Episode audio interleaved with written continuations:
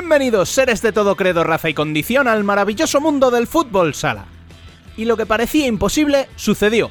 Este programa alcanza los 100 programas en su tercera temporada de emisión semanal, una cifra impensable de no haber sido por vuestro apoyo que nos impulsa semana tras semana a seguir difundiendo, dentro de nuestras posibilidades, el maravilloso mundo del fútbol sala.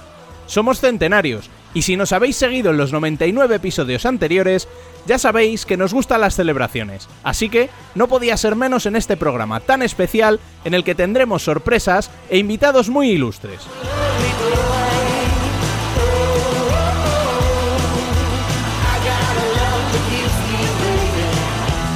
Por supuesto, no dejaremos de lado la actualidad, que dice, mientras estamos grabando este episodio de tres cifras, que todavía nos falta por conocer un integrante de la Copa de España y que saldrá entre Xota, Inter o Córdoba. Seguramente, cuando escuchéis esto, el partido de Anaitasuna habrá concluido, por lo que sabréis quién es el octavo pasajero, por lo que no iremos más allá en el análisis y nos centraremos en la decimoséptima jornada de la primera división masculina y la decimonovena de la femenina.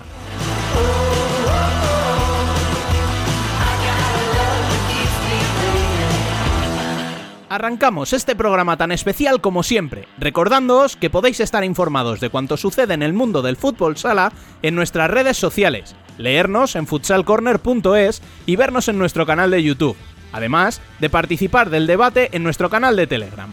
Al habla, una semana más, Rubén Robles. Sed todos bienvenidos a Futsal Corner, una visión global del fútbol sala.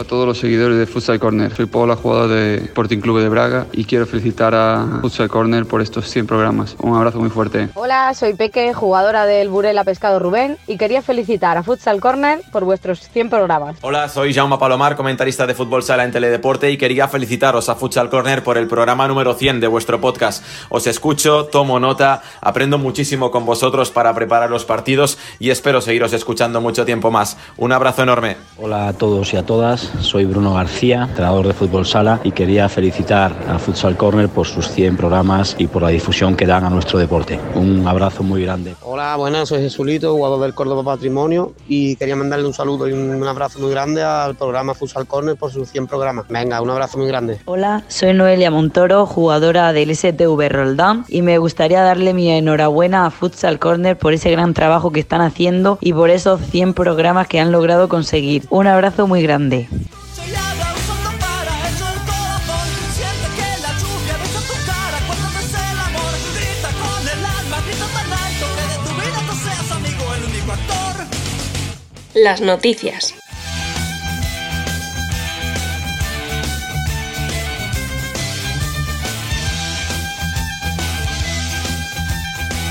En la competición masculina, la jornada 17 arrancó el viernes con la remontada de Osasuna Magna en casa ante el Pozo Murcia por 5 a 4, a lo que siguió otra victoria local de Palma ante Córdoba Patrimonio por 5 a 1 y una visitante de Jaén Paraíso Interior ante Betis por 1 a 2. El sábado se disputaron cuatro partidos con tres victorias locales y una visitante, la que enfrentaban al líder y colista con victoria para Barça en Burela por 4 a 2, Viñalbal y Valdepeñas 4 a 1 a Aspil Jumpers Rivera Navarra e Industria Santa Coloma por 2 a 1 a Fútbol Emotion Zaragoza, además del Movistar Inter 1 Manzanares Quesos El Hidalgo 0, que supone la primera vez en la temporada que los de Tino Pérez suman dos victorias consecutivas en liga.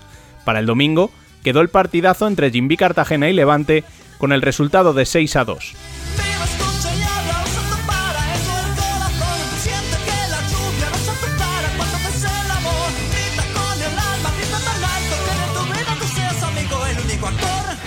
En la primera división femenina se aplazó un partido, el Roldán contra Melilla, por el temporal. Sí se disputaron el resto de los encuentros con victorias locales para Burela ante Peñas Plugues por 6 a 0, Marina ante Urense en Vialia por 1 a 0, Móstoles ante Juventud Delch por 3 a 1, Alcorcón ante Sala Zaragoza por 2 a 0 y Rayo Majadahonda ante Leganés por 3 a 2. Las victorias visitantes fueron para Futsi Atlético Naval Carnero ante Universidad de Alicante por 2 a 3 y Pollo Pescamar ante Atlético Torcal por 0 a 3. Una jornada, tanto en masculina como en femenina, que en definitiva ha supuesto pocos cambios en la clasificación general en ambos casos.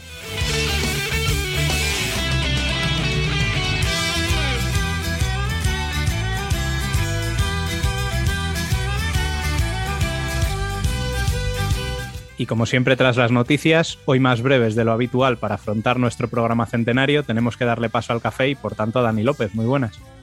Muy buenas. Oye, que enhorabuena, ¿eh? Por aguantarme 100 programas. No sé yo quién ha tenido que aguantar más a quién, también te lo digo, ¿eh? Bueno, eh, venga, nos aguantamos. de todas formas, no ha estado mal, han sido 100 programas intensitos, ¿eh? Pues si empezamos a pensar todo lo que hemos pasado entre medias, pues nada, una pandemia, eh, temporales de nieve, agitación entre las peleas de, liga y federación, ahora tenemos una guerra entre Ucrania y Rusia que tienen vilo que va a pasar con todos los equipos contra las elecciones, europeos a puerta cerrada por culpa de las restricciones, bueno, o sea, ¿qué vamos a mm, contar? Vamos, que, que no pudimos elegir mejor momento para arrancar. Escucha, con los gafes que somos, yo me pregunto si a veces no tenemos algo de culpa, porque es que el mundo no estaba preparado para un podcast nuestro. yo no lo descarto, desde luego. Pero bueno, en realidad no deberíamos estar celebrando 99. Aquel primero no llegó a existir, ¿no? Es que no, es que, a ver, tengo que decir 100 porque si la gente suma, ¿sabes? dice 40 de una temporada, 39 y 21, 100. Entonces no me ha quedado más remedio. Pero podríamos ser la celebración del 99, mira. un saludo, un abrazo a Abel, a David y a, Miguel. bueno, teniendo en cuenta lo que hemos mejorado desde entonces todos, porque ha sido una, una, mm, un viaje bastante largo, las cosas como son, y hemos mejorado mucho, que es lo importante. Eh, vamos a pasar al café, hablando de lo importante, ¿no? ¿Qué traemos para el 100?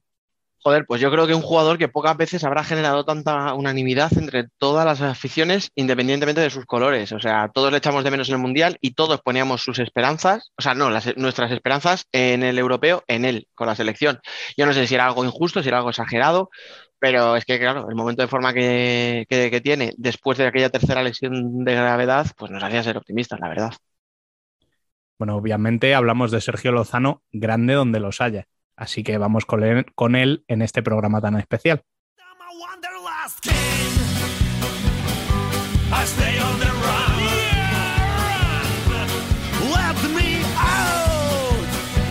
Un momento, un momento, Rubén, corta, corta, corta, corta. Bueno, ¿qué pasa? A ver, no estamos en un programa especial. Sí, pero no te entiendo. Ah, cámbiate de sintonía y ponte esta mejor, venga.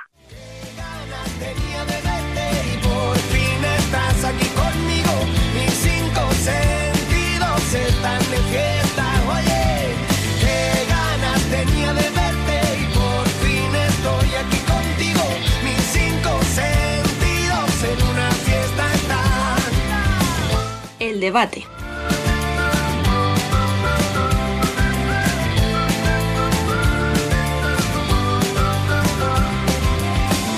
Aquí estamos en este debate tan extraño, tal y como ha pedido Dani. Hombre, a ver, escucha, es que lo de tomarse un café siempre, si somos más, mejor, ¿no? Hombre, sí, eso es verdad. Así que para este café vamos a saludar primero de todo a Bielizco. Muy buenas, compañero. Muy buenas, ¿cómo va? Y vamos a saludar también a la cuarta pata de esta mesa, que es Futsal Corner, que es Emanuel Herriso. Muy buenas. Hola, muy buenas. Bueno, y como Dani no quería quedarse solo en este café tan especial, vamos a presentar a nuestro invitado estrella de esta semana, don Sergio Lozano Martínez. Búfalo, bienvenido. Muchísimas gracias. Bueno, lo primero de todo y lo más importante, ¿cómo te encuentras? Muy bien, me encuentro muy bien, eh, con ganas ya de empezar a jugar, que, espero que sea pronto. Eh, fue la lesión una pequeña tontería, pero debido a dónde veníamos y todo lo que nos queda por jugar, era mejor tomárselo con calma, descansar y, recuperar fuerzas. Evidentemente, después de, una locura de seis meses, sobre todo para mí, que después de una lesión de larga duración, eh, un respiro no me va a ir mal. Bueno, pues eh, teniendo en cuenta el invitado que tenemos, no podría ser otro el tema con el que tenemos que empezar que con la actualidad del Barça. Dani, ¿qué destacarías de este partido contra Burela? Pues es que para mí lo más importante mm, es el paso adelante que han dado los chicos de la cantera. O sea, Pubil es verdad que ya era una realidad, ¿no? Llevamos ya viéndole un par de años, aunque no contaba mucho y este año sí que Velasco ya le ha metido como uno más en la rotación. Pero es que este fin de eh, Carrasco titular, muchos minutos para Víctor Pérez, Hortas metió un gol, Dirul fue el portero suplente y yo creo que desde o sea, incluso desde que Barca, o sea, Barça es otra cosa, eh, si me entendéis lo que quiero decir, o sea, desde que Barça se hizo grande en el fútbol sala, no veíamos, yo creo, tanta presencia de, chavales del segundo equipo. Yo no sé, Sergio, tú cómo lo ves, tú que seguramente que les hayas visto a los chavales y entrenáis con ellos y tal. A ver, eh, que encima este año están teniendo una oportunidad porque el calendario está como está, la plantilla también está como está, evidentemente se pueden llevar a 14, que antiguamente no se podía y ellos lo están aprovechando, lo están demostrando. El equipo en, segunda división está rindiendo a un gran nivel a pesar de que, entre comillas, les estamos puteando porque en las últimas jornadas le estamos quitando un montón de jugadores y están jugando en inferioridad y eso lo están notando. De hecho, por ejemplo, perdió el otro día con Talavera, jugando, perdieron 4-3, jugando con, con medio equipo juvenil y, y, con las circunstancias que tienen y aún así de momento están fuera de descenso y estoy convencido que se van a salvar. Eh, los chicos lo están haciendo muy bien. Eh, se nota que ya han entrado durante toda la temporada con nosotros, pero también es verdad que, que, yo he estado con muchísimos jugadores que han venido de abajo. Yo qué sé, te podría decir Rullé, Nakata, eh, Adri Ortego, eh, Tolra. Hay muchísimos jugadores que han estado con nosotros. Sí que es verdad que no tantos a la vez. siempre había uno o dos. Es verdad que eran otros calendarios, otras plantillas pero es verdad que este año están habiendo muchos jugadores que están subiendo con nosotros y lo están haciendo bien, están respondiendo a la perfección. Y en ese sentido eh, el otro día para nosotros fue una victoria muy importante. Es verdad que la gente podrá pensar que era Burela, pero íbamos con cinco bajas, el equipo de los que están pues muy castigados a nivel de físico y de minutos. Y los chicos fueron y, sacaron el partido adelante eh, jugando minutos importantes y haciéndolo bien que has dicho nombres que yo creo que si empezamos ahí a sacar, mira, entre vosotros y el Pozo, yo creo que os hacéis con media liga, ¿eh? O sea, que hayan pasado por las dos canteras, salen muchísimos. Sí, eh, al final Barça lleva apostando por la cantera durante muchísimos años, al igual que el Pozo. Eh, es que me he quedado mucho, pero por ejemplo, Javi Alonso, Juan Emilio, había muchísimos jugadores que están en equipos top o que están en, equipos eh, siendo muy importantes para, para su equipo, jugadores importantes eh, que por las circunstancias pues no, no, están todavía aquí, pero están siendo importantes y haciendo muy bien en el resto de equipos. Eh, eso, es, eso quiere decir que, se está trabajando bien y que, que, al final los chicos tienen que ver esta oportunidad de, de, ya no solo intentar hacerse un hueco en el primer equipo, sino en poder dedicarse a, a ser jugadores profesionales y a ganarse la vida de esto. Eh, de momento, la verdad es que los chicos están subiendo, están haciendo muy bien, estamos contentos y ojalá que nos sigan ayudando porque eh, eso también te da seguridad. Eh, yo le quería preguntar eh, qué se siente, o sea, primero cuando se anuncia el fichaje de, Velasco, que pues, es innegable que es una figura interista o que de un pasado reciente que, al final sí que ha hecho sufrir al Barça. Y, luego en esta dinámica tan positiva de, la, bueno, de esta dinámica tan positiva en Liga, ¿en qué momento como equipo eh, os dais cuenta de que, bueno, sí, que esto que, es otra cosa y que, sentís fuertes en ese sentido, que sentís reforzados como bloque y que ya se empieza a ver el Barça de Velasco. A ver, eh, cuando se anuncia Jesús que ficha por el Barça, evidentemente el resto de los compañeros no lo sé. Yo estoy contento porque eh, lo he tenido, sé cómo trabaja, sé cuál es su forma de jugar y a mí eso me encanta. Entonces, para mí Jesús es uno de los mejores entrenadores del mundo, lo he dicho estando entrando a Inter o ahora que está con nosotros o cuando estaba en París, eh, nunca me he escondido. Y, en el Barça para mí siempre tienen que estar los mejores, entonces estoy muy contento de que él esté aquí. Evidentemente, hasta el parón del europeo y del, y del sudamericano, pues eh, nosotros llevamos una trayectoria casi te diría impoluta, porque la primera jornada perdimos con Palma, pero eh, venía el equipo con dos entrenamientos y todos del Mundial. Eh, estábamos jugando a un gran nivel, eh, se nos veía a un nivel físico muy alto, muy compenetrados. Es verdad que nos vamos y el equipo llega como llega. Eso es una realidad. llega con, con jugadores tocados, jugadores lesionados, sin entrenar durante dos meses prácticamente ningún jugador, y ahora nos está costando. Eso es una realidad. Eh, nos está costando más que a nivel de juego. Eh, yo creo que, que, las piernas, debido a los jugadores que hay, no están respondiendo como antes sí respondían. Entonces, para mí lo principal es empezar a recuperar jugadores y, volver a la senda que estábamos antes del parón. que estoy convencido que, que vamos a, llegar a, a, cuando se jueguen todos los títulos eh, en, en, óptimas condiciones. De hecho, hemos perdido ahora un poquito el colchón que teníamos después de la primera vuelta tan buena que habíamos hecho, pero tampoco es algo que nos preocupe. Eh, lo más importante ahora mismo a corto plazo es intentar recuperar todos los jugadores que tenemos de cara a la Copa España. De todas formas, yo creo que eso lo hablábamos, por ejemplo, cuando salió el calendario, no sé si por julio o algo así, ¿no? Pues que se supo, por ejemplo, ¿no? que, que, los playoffs este año iban a ser solamente ida de vuelta y tal, y decíamos, joder, es que quitan partidos. y yo creo que eso lo decimos desde el sofá que se está muy a gustito, pero vosotros diréis, coño, que tenemos mundial, que tenemos europeo, o sea, ¿qué más queréis, no? Claro, de hecho, que... yo, yo lo puse y Sergio, Sergio me contestó. Ah, sí, no, pues no, te prometo sí, que sí, estaba sí. preparado, ¿eh? No me acuerdo que te contesté, pero dime, dime.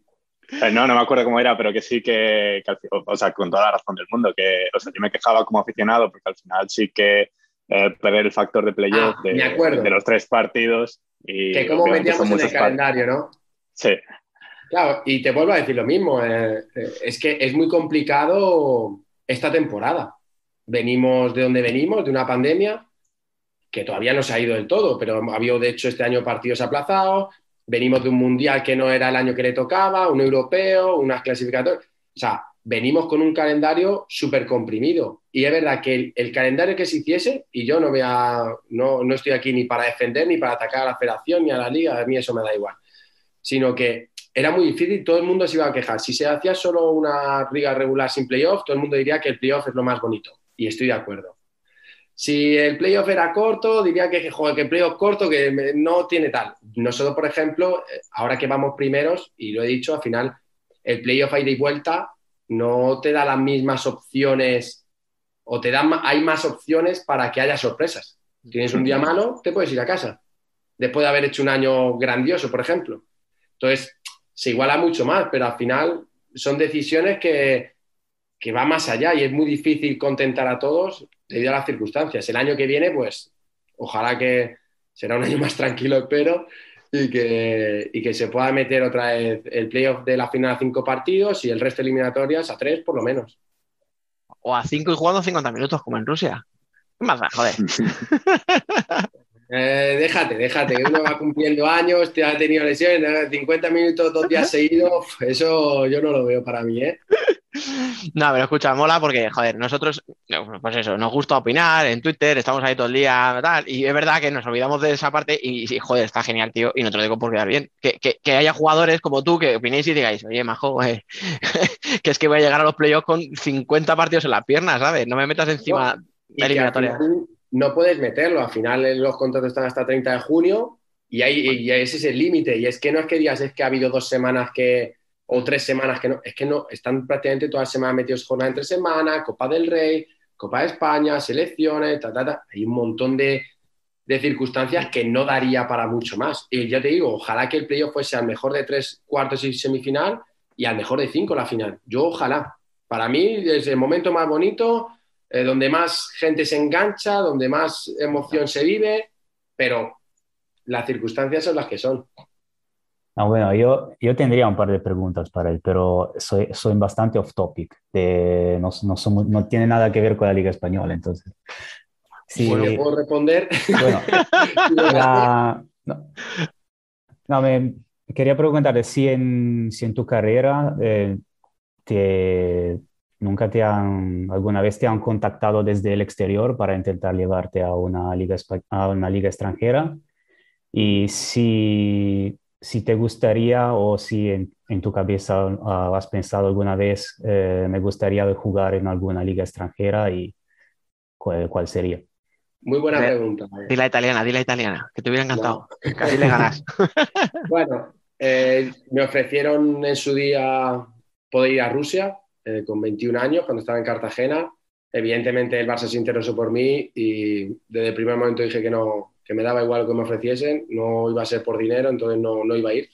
Eh, prefería jugar en la Liga Española en un equipo como el Barça, que estaba en ese momento todavía no había ganado y, y quería, eh, por así decirlo, que eso es tan de moda, tan, por ejemplo, en la NBA, construir un legado en cuanto al club, intentar construir y ganar muchísimos títulos. Eh, y luego, eh, por ahí han sido las únicas ofertas que yo he sabido que haya tenido. Fue en Rusia en la época de Dina, eh, que me acuerdo que se fue Esquerniña para allá, estaba Alemão, Carliños, ese equipo.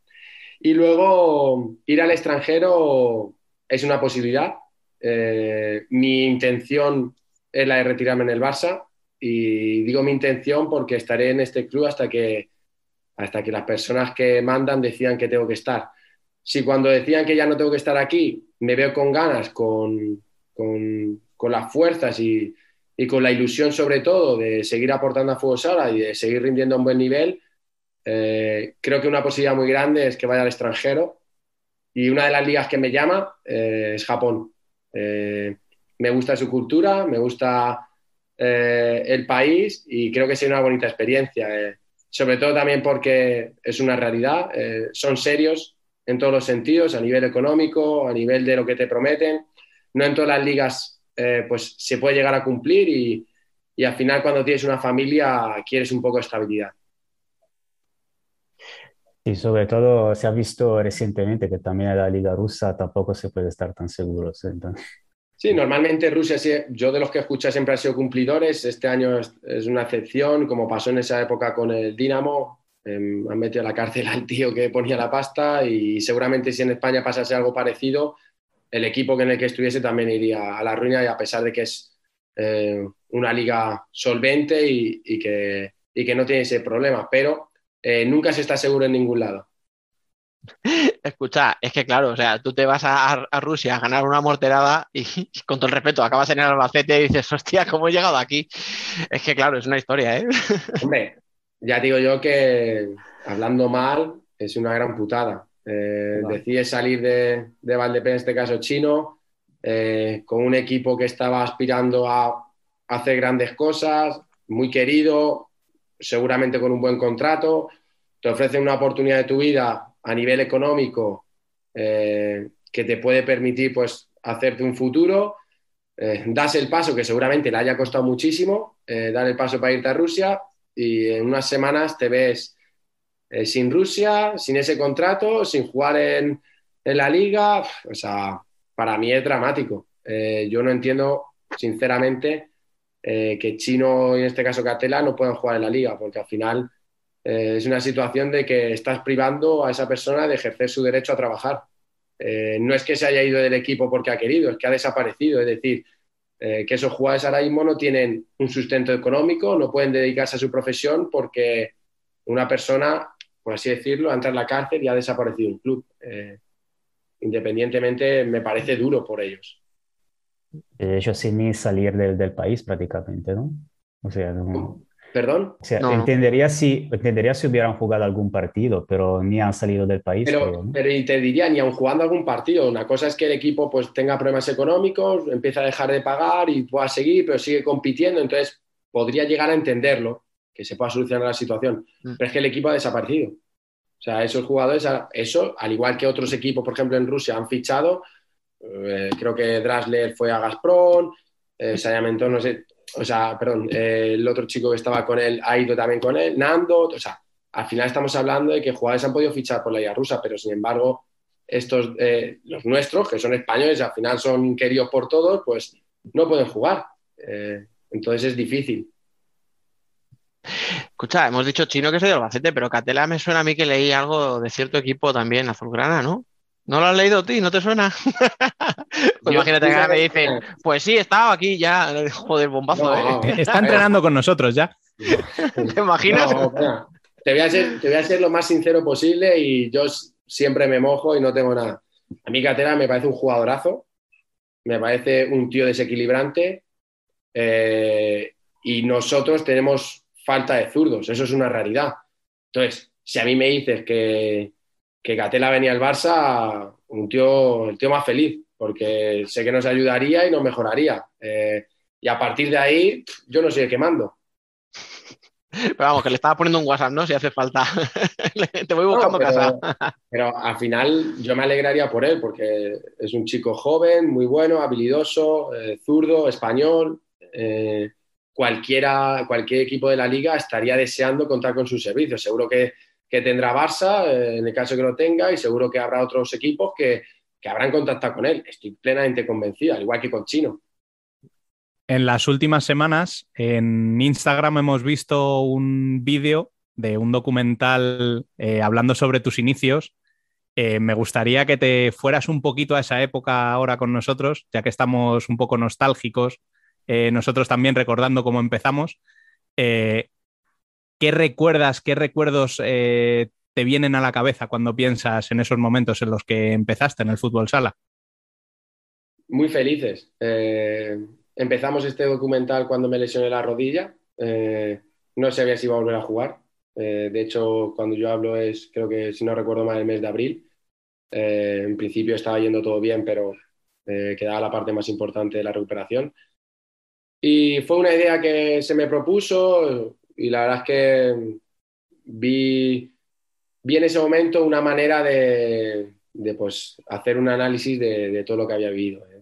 Para mí la época cuando jugaba en Arganda, eh, ya lo dije, era súper feliz, jugaba con mis amigos, jugaba dos partidos al fin de semana, con los mayores, con los pequeños, entrenaba todo lo que podía, no siempre ganaba, eh, muchas veces de hecho perdía, pero, pero me lo pasaba muy bien. Y luego vino la época de Boadilla, imagínate, eh, es una de las épocas más felices de mi vida. trabajé mucho, me tocó tener paciencia y aguantar a Luis, que eso es es un doble mérito. Eh, pero también es verdad que para mí es el mejor formador que hay en, España con mucha diferencia. Entonces era una relación como aquel que hice de amor-odio, eh, días que nos queríamos y días que nos matábamos, pero, pero eso, es así, Luis. Entonces, pero la recuerdo muy feliz, ya te digo, eh, me lo he pasado muy bien jugando a fútbol sala y ¿qué te voy a contar? he disfrutado mucho y, y para mí el poder dedicarme a mi hobby, a lo que más amo, eh, eso es un privilegio. ¿Qué tenía, tío? ¿Qué tenía aquel pinto, aquel. las rozas, todos de, de, finales, ¿no? De la década del 2000 a 2010, que, que, salís tantos hablando de aquella época con un cariño, tío, con un buen rollo, que da gusto verlo, ¿eh? Mira, yo llegué a Boadilla, por ejemplo, que habla sobre todo de esa época, yo llegué a Boadilla juvenil de primer año, el primer año no jugaba, no jugaba en el juvenil B, venía de la selección de Madrid, de hacer un montón de goles, pichichi, da igual, pero no jugaba. Entonces yo hablé un día con, con Richie, con Luis Fonseca, que eran los encargados de las rozas, y le dije, mira, si no estoy jugando, no voy a seguir. Pero no porque quisiese jugar, o sea, evidentemente quería jugar más, no era una amenaza, era decir, mira, yo no juego, están jugando otros chicos más, mi padre hace 60 kilómetros sí, 60 volver, desde Arganda hasta La Roza muchas veces, o a Boadilla, o a Coslada, y sin jugar y es un esfuerzo muy grande que están haciendo y, me vuelvo a jugar Arganda, o sea, no tengo ningún problema. Y cambia la, la historia, me suben a jugar nacional y de repente, siendo de primer año, puedo a jugar y jugar bien. Y me dan la oportunidad de estar con el primer equipo, ya entrenando, o sea, para que veas. Y evidentemente me costó mucho entrenar, me costó mucho eh, adaptarme al nivel que, exigía pues estar en un primer equipo, eh, ayudando en esa época pues ya estaba, acaba de bajar a plata y estaba para subir con el equipazo que tenían, con Mimi, Ortiz, David Chin, Retamar, eh, Rafael, un montón de jugadores. Y, pero fue una época en la cual entrené mucho, pero me lo pasé muy bien. Disfruté mucho, la Unión es como una gran familia y siempre lo digo. Y, tengo buenísimos recuerdos de, de todos los equipos, de todas las categorías y, y, la verdad es que es un recuerdo imborrable. O sea, sobre el documental, no sobre el contenido, sino sobre la forma, es que eh, al final sobre el fútbol sala, sobre nuestro deporte, tenemos poco material de este tipo. Eh, yo te animo, ojalá se extienda más y sobre todo a nivel de clubes, así como en fútbol en los últimos años hemos visto como Amazon o otros equipos han metido las cámaras dentro de los vestuarios para ver cómo funciona, cómo se vive todo eso a ver si, si consigues convencer a, a, Velasco, incluso en la selección, a ver si, si, os animáis con algo de eso, porque creo que es muy atractivo y además acerca mucho todo eso. Bueno, ya afortunadamente para mí, porque es un recuerdo que se queda para toda la vida, eh, he intentado o siempre me han propuesto hacer cosas. Me acuerdo de la primera lesión, eh, un poco como comenté en esa primera rotura, bueno, en la segunda, la primera he cruzado. Eh, entonces, siempre he intentado hacer cosas, intentar acercar a la gente lo que vivimos, porque claro, la gente puede pensar que es todo bonito, todo dedicarte a lo tuyo, pero hay momentos muy duros, hay momentos difíciles, hay momentos que te planteas si realmente merece la pena. Eh, y he intentado plasmarlo en el vídeo y evidentemente en este vídeo que hice última vez era un poco hacerle ver a la gente un poco mis orígenes, de dónde venía y, también lo que me ha costado eh, llegar y mantenerse, porque al final cuesta mucho llegar, pero cuesta, te diría, más mantenerse. Es muy importante documentar eh, estas situaciones porque es, sobre todo en este periodo hay donde se habla mucho de, de salud mental, de, de, la, de, las situaciones, de situaciones difíciles, eh, ver como un, un, profesional como, como tú que se, se, abre de esta manera es, eh, es algo muy, muy importante para, para la gente que te, que te sigue, que, que ve que mira hacia eh, las personas, los atletas, eh, los profesionales como tú? Mira, yo en todo lo que intento hacer, eh, siempre intento ser natural, transparente, que la gente me vea como soy. evidentemente, la salud mental es muy importante. yo me considero una persona que a nivel psicológico soy una persona fuerte, pero aún así siempre necesitas momentos de ayuda, alguien que te pueda ayudar o simplemente dar otro punto de vista. Eh, eh, yo lo pasé muy mal con esta última lesión, pensaba realmente que, se acabó, que lo dejaba, que esta sí que era la última, que no, que no quería volver a pasar por todo lo que pasé, sufrimiento, dolor, eh, malas sensaciones, dije que no. Y sin embargo, poco a poco fue yendo bien. mi hija es verdad que me ayudó mucho en este proceso eh, porque al final ella tiene ahora dos años, no es consciente de lo que pasaba, entonces ella solo quería jugar con papá y, entonces te olvidas un poco de, la lesión, pero sí que es verdad que me ha ayudado en diferentes momentos de, una psicóloga eh, y, la verdad es que veo que es una parte fundamental en el deporte de élite, eh, porque ya no solo para rendir más, sino puedes tener diferentes problemas de jugar, no jugar, problemas en casa, no en casa, lesiones, sensaciones, y, creo que es una figura que debería estar en el mundo del deporte en todos los equipos. Eh, creo que te ayuda y, creo que deberíamos dejar de verla como, como algo no malo, sino como, más que voy al psicólogo, eso es que no estoy bien. No, muchas veces lo que quieres es estar mejor o quieres rendir más o quieres explotar mejor tus virtudes o quieres eh, potenciar lo que todavía no estás haciendo del todo bien y, seguro que es una persona que te puede ayudar. Entonces, eh, para mí ha sido importante el poder eh, desahogarme y ayudarme con la psicóloga. Bueno, y siendo uno de esos jugadores españoles que han hecho historia eh, en mayúsculas, uno de los grandes momentos, digamos, de, tu carrera, sobre todo eh, antes de llegar al Barcelona, fue esa final con Segovia, enfrentándote justamente al Barça, que te tenía cedido. Y me preguntaba por ahí, ¿Cómo se afronta una final contra el equipo con el que vas a jugar al año siguiente toda la temporada? Yo te voy a ser sincero. Eh, a mí me pagaba la mitad del Barça, mi sueldo. Eh, yo me tuve que ir por las circunstancias. Yo había firmado por el Barça. No se hace porque se hace tarde. Tengo que ir. Me dicen que no me puedo quedar a plantilla y que puedo elegir el equipo que quiera. El equipo que quiera. Yo decidí ir a Segovia porque era mi equipo de pequeño. Eh, yo vi la época de Caja Segovia y alucinaba y para más Inri encima estaba un equipo joven y que jugaba Copa, era organizador.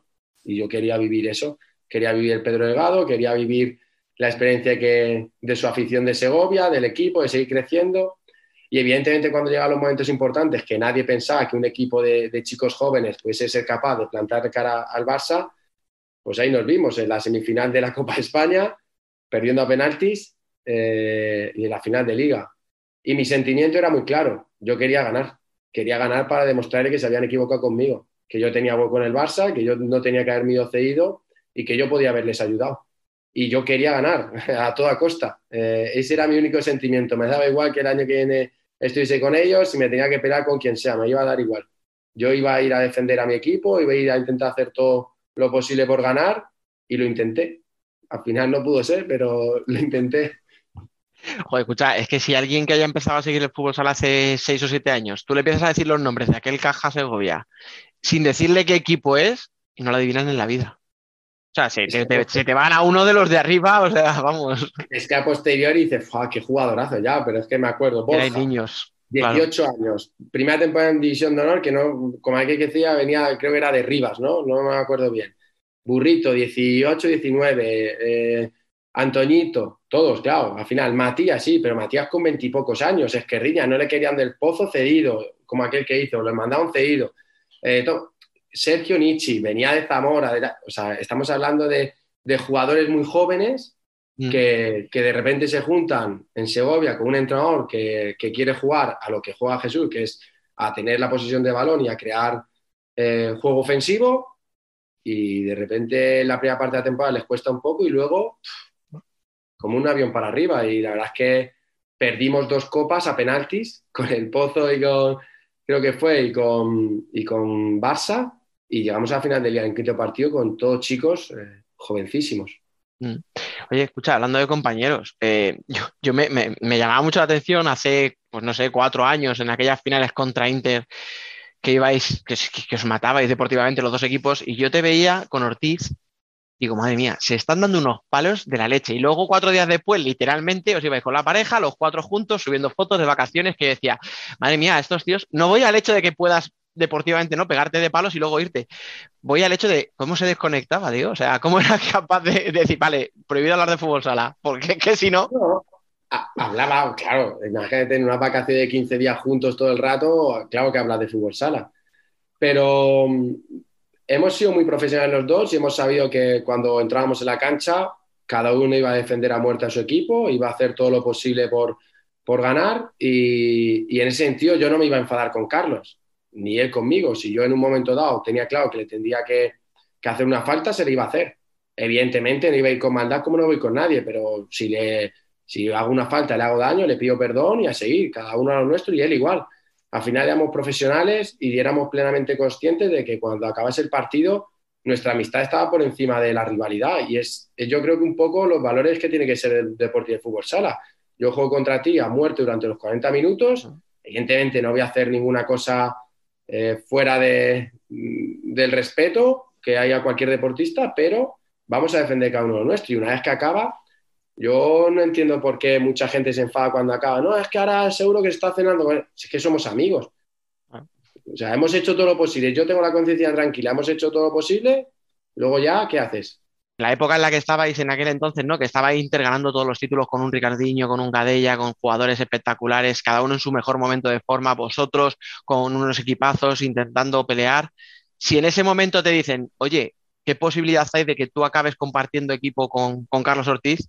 ¿Qué, porcentaje das en ese momento?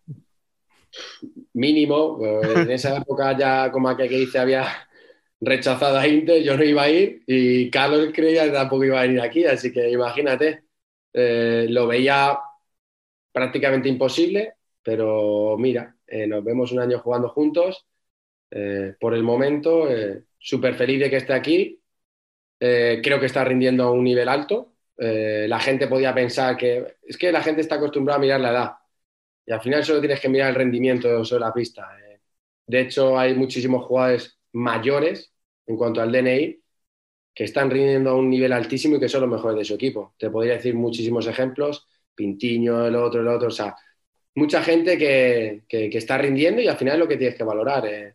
Él lo está haciendo muy bien, al principio es verdad que le costó un poco porque encima no hizo pretemporada, vino de, de la selección y quizá pues un equipo nuevo con una nueva estructura, nuevos compañeros, pero te diría que una vez que pasaron las primeras semanas, él empezó a jugar muy bien y, a, darnos, por así decirlo, lo que, lo que él venía a aportar, que era solidez defensiva, experiencia, eh, juego de equipo, coberturas, ayudas. Ese, ese rol Carlos lo hace a la perfección y, y encima estaba metiendo hasta goles. Así que imagínate qué le voy a decir.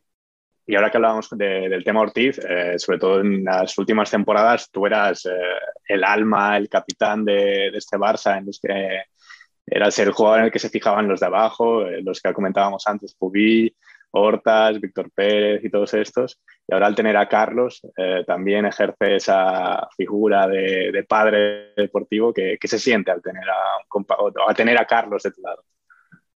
Bueno, Carlos, eh, evidentemente, aunque ya no es el capitán del equipo, en este caso ya no es de Inter, eh, siempre le ha gustado mucho los chicos jóvenes, el poder transmitir su experiencia, intentar enseñarles, eh, desearles que se formen bien, intentar aportar su granito de, experiencia, intentar pues, enseñarles un poco lo que a él le ha funcionado y lo ha hecho en Inter, lo ha hecho en la selección y lo hace en el Barça al final le encanta que enseñar y, la verdad es que es un privilegio poder tenerle porque evidentemente seguro que, hay cosas que todos seguimos aprendiendo, nosotros de él y él de nosotros. Yo quería volver un poquito atrás hacia eh, el europeo. Eh, te quería preguntar si has visto entre los jugadores, bueno, no solo los que has enfrentado, pero también de los que has visto, que pudiste ver durante el europeo, si hay alguno que te ha sorprendido en particular. Y también te quería preguntar si, eh, ¿cuál, ¿cuál, crees, si, si, ves algún jugador que tú piensas que puede ser el jugador de la próxima generación de, de futsal? Hemos tenido a Falcao, hemos tenido a Ricardinho, o a, ti, a, otro, a otros, pero en, en, el futuro, entre los más jóvenes, ¿cuál crees que va a ser el, el crack definitivo de, de la próxima generación. Dices eh, a nivel mundial, ¿no? No solo España. Sí. Eh, el europeo, el jugador que más me sorprendió porque no le conocía, apenas le había visto, fue Sokolov, eh, pivo zurdo ruso. Es verdad que sé que juega en Sinara, pero eh, no es una liga que, es verdad que el año pasado seguía muchos partidos por mi amigo Lin, que veía mucho los partidos de KPRF, pero a él no le tenía eh, tan visto y a mí me sorprendió para bien, un tío fuerte, que joven, eh, me gustó, me sorprendió. Eh, luego, a veces el problema es que nos empeñamos en buscar el, sucesor de Falcao, el sucesor de Ricardinho, el sucesor de quien sea, y es mucho más difícil eso. hoy por hoy no veo un jugador tan dominante como ellos. estos dos han sido muy dominantes y es difícil encontrar. ¿Que hay jugadores que marcan diferencia? Sí, los hay, los había y los habrá en un futuro. Eh, pero que sean tan dominantes durante tantos años lo veo complicado. Eh, eso, eh, hoy por hoy no veo a, nadie tan superior como para marcar esa diferencia. veo muchísimos o grandes jugadores, Tikite es un jugador que de pio está marcando diferencia, Pani, puede ser Sokolov, Mellado, puede haber jugadores muy buenos. Eh, pero no sé si que sean tan dominantes a nivel mundial durante tantos años. Escucha, que a mí, a mí me lo habéis puesto en bandeja, porque claro, estamos hablando del europeo, de las figuras del europeo, y yo, yo no sé cómo te sientes tú cuando vienes de, una lesión grave, empiezas tu pretemporada cuando están jugando un mundial en el que tú deberías estar. Y no voy al tema psicológico, ¿eh? sino voy al tema deportivo. ¿Por qué? Porque nos pasamos todo el mundial diciendo, joder, si estuviera Lozano, joder, si estuviera Lozano, joder, aquí. Que por un lado puede ser muy injusto para los que están y un halago para ti, pero claro, llega el europeo y parece que en el europeo todo era, nada, lo que haga Sergio Lozano, este es el que nos va a dar el europeo. Este. Entonces yo no sé si hay un momento en el que tú dices, bueno, vamos a ver, eh, la gente se está volviendo loca, te halaga, porque puedo entender que te halague, pero que también te, carga un poco ¿no? la mochila esa de decir que tú solo no puedes llevar a la selección. Para mí el Mundial fue duro, muy duro.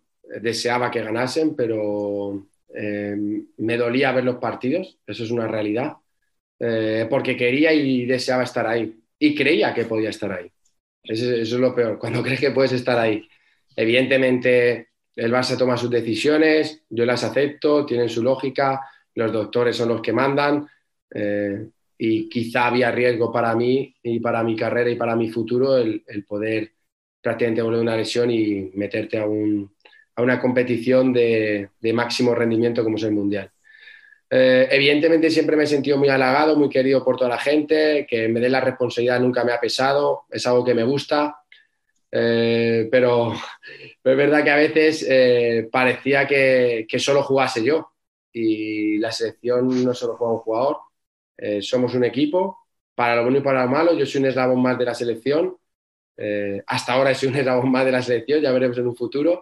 Pero, pero evidentemente eh, creo que teníamos muchas opciones de ganar el europeo, lo siento. Creo que el nivel competitivo que tiene Portugal es más alto que el nuestro y por eso nos ganan. Eh, simplemente, por ejemplo, solo hay que ver los partidos que juegan Sporting y Benfica, que son mucho más similares a nivel de permisividad arbitral, a nivel de contactos, a nivel de, intensidad, es más parecido a lo que es un europeo que lo nuestro. Eso es otra realidad. Y ellos están acostumbrados más a jugar en, ese, en, ese, en ese ambiente. Y evidentemente no, no es una excusa, pero, pero quizá eh, pues eh, la baja de Esteban también, que, nos había dado también mucho, por ejemplo, en el partido contra Portugal, porque era un tío que apretaba mucho y, paraba los balones, la de Catela y tal. Eh, nos pasaron diferentes circunstancias que, que no hizo que sumase. Aún así, creo que Portugal fue mejor, compitió mejor que nosotros y fue justamente vencedora. pero es verdad que se te queda un sabor amargo, porque aunque evidentemente nadie se guardó nada, eh, pensamos que, podía ser nuestra oportunidad. O sea, esto, esto es un debate que hemos tenido muchas veces, Emen. Tú que ves mucho fútbol sala eh, de otras ligas, no solo de la española, que a lo mejor nosotros nos centramos más en eso.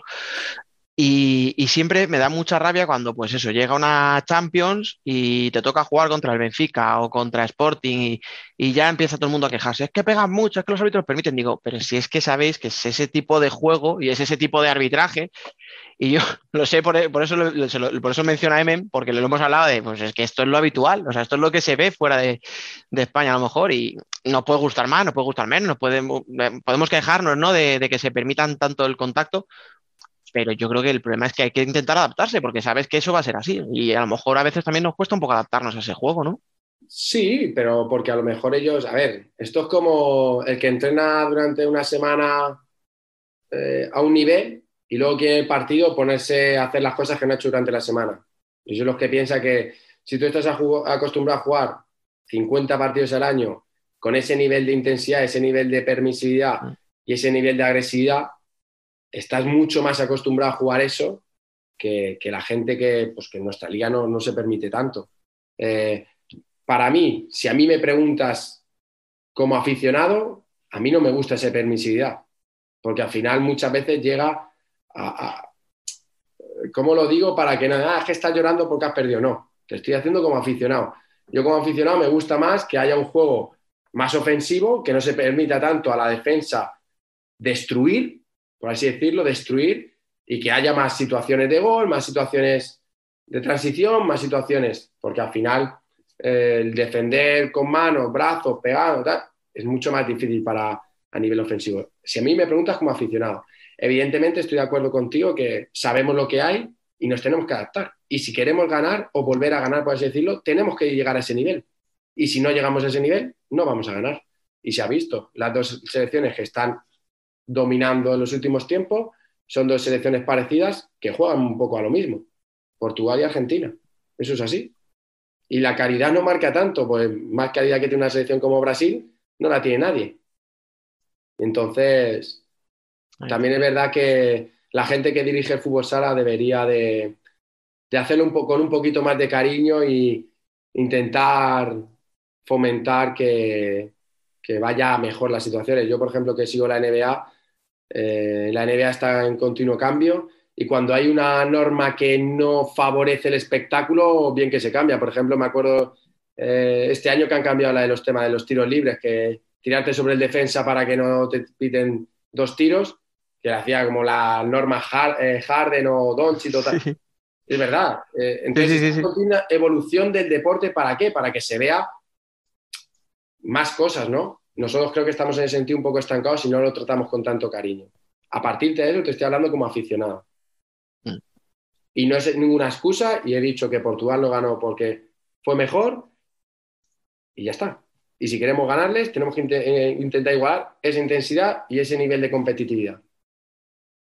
Eh, aprovecho la oportunidad para darle las gracias por el espectáculo, porque como aficionado es, eh, es increíble verle jugar y, y nada, solo eso. muchísimas gracias. Ojalá que sea por mucho tiempo, que me siga encontrando bien y que yo sobre todo lo dije cuando vino la pandemia, yo juego para la gente, juego para que la gente se lo pase bien, para que se identifiquen conmigo y, y si les saco una sonrisa cada vez que juego de vez en cuando, yo ya me doy más que por satisfecho. Venga, no, no, espera, espera, que no quiero hacer la pelota, pero al hilo de lo que ha dicho Emen, yo te voy a decir que yo soy afortunado de haberte visto un montón de veces en directo en una pista, a veces mm, incluso muy cerca. Bueno, recuerdo alguna que casi me llevó un pelotazo tuyo, pero bueno, no viene. Ahora te digo, como aficionado, encantadísimo de haberte visto un millón de veces, tío. te- me siento privilegiado. Ahora, como aficionado concretamente de Inter, pues yo hubiera aceptado la oferta de Rusia, fíjate lo que te digo.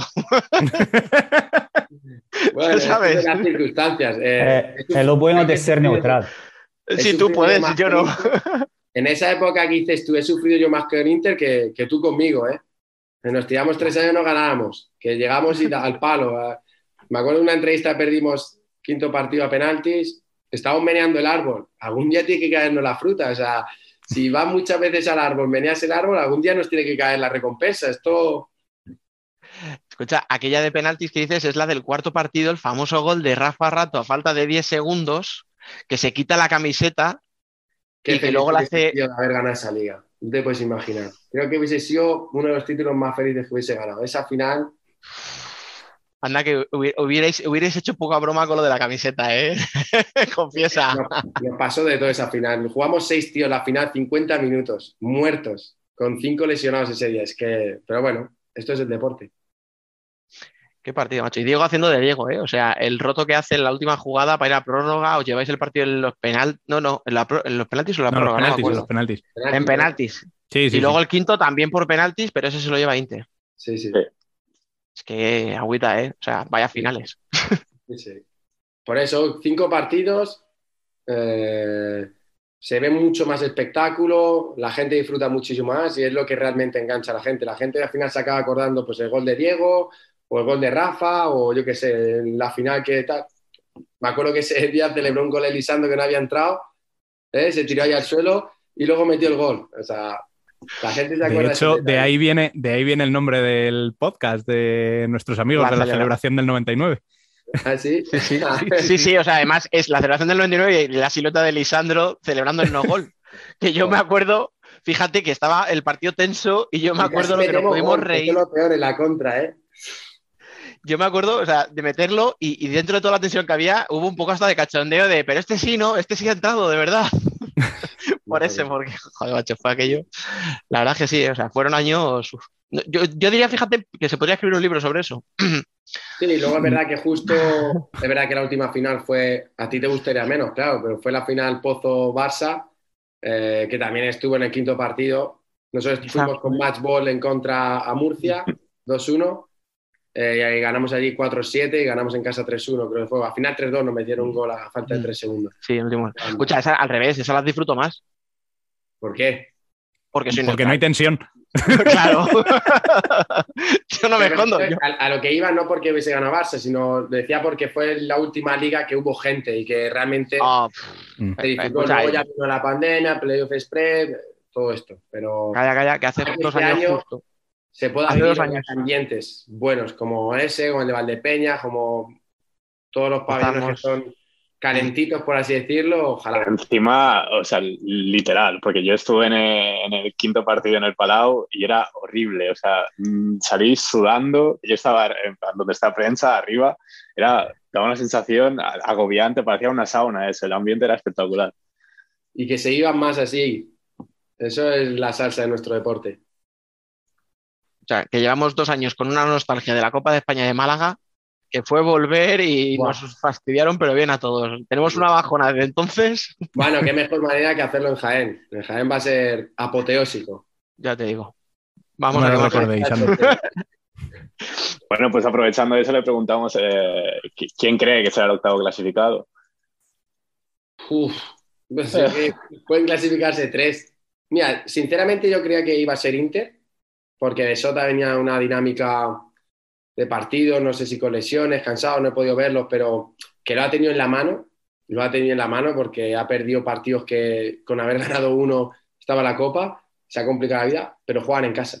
Y el otro día me pareció, vi el partido eh, contra el Pozo y me gustaron. Creía que estaban peor, la verdad, sinceramente, porque haber perdido ciertos partidos que, que clasificados en Copa, incluso en casa, que recuerdo con Marfil, perdieron con Betis, es como, mm, pero uf, eso sí que va a ser. El primer partido de la Copa empieza esta semana. La primera eliminatoria, ¿verdad? Y, esper- y espérate que no se clasifique Córdoba, que no digo eso. Escucha, hace- voy a hacer un break importante para que la gente no- que nos está escuchando sepa que esto se está grabando un domingo. Lo digo porque Claro se va a publicar un se martes. publique, Se va a publicar un martes por la tarde, con lo cual la gente probablemente cuando lo escuche ya ha pasado el partido. Ah. Pero que sepan que lo estamos grabando dos días antes, porque claro, uno lo va a escuchar el miércoles y va a decir, ¿qué están diciendo esto? Pero no se Haz enteran. un, haz un corta y pega y te digo quién se clasifica después. Escucha, ahora ahora hacemos, mira, dices el nombre de un equipo, cinco segundos de silencio, otro, y yo empalmo, y aquí, joder, Sergio, qué listo era el tío, macho, ¿cómo lo adivinó? Sí, sí, sí. Pero bueno, yo creo que también es verdad que, que Inter, eh, por jugadores y por plantilla, está más acostumbrado a jugar este tipo de partidos. Y, y en ese sentido creo que el haberse visto fuera, eh, creo que les da ese puntito extra. Bueno, y yo, para ir acabando, eh, quería hacerte una pregunta, porque tú has eh, compartido vestuario con grandísimos jugadores en el Barça, y a mí lo que me gustaría es que me contaras esos o ese quinteto que tú harías de jugadores con los que te habría gustado compartir vestuario. Con los que me habría gustado, o sea, que no Eso es. Ni de selección ni de Barça, ni en ningún lado, ¿no? Bueno, a ver, eh, yo diría de compartir una temporada entera, porque si no es con selección ya va a ser más complicado. Mm. Buah. La verdad es que juega de los mejores, ¿eh? Y eso se nota. Bueno, yo creo que en la portería, que no he, que no he jugado, pondría a Luis Amado. Para mí el mejor eh, jugador de fútbol sala de la historia. Eh, entonces, eso son palabras mayores. Que no habría- claro, yo me voy todo a, a los antiguos. Claro, eh, yo te diría uno de mis ídolos, que es Schumacher. Madre mía, lo que hubiese aprendido de ese tío, pues brutal todo lo que hacía. Eh, te diría Vinicius. Te diría que no haya jugado, ¿eh? Te diría Ricardinho.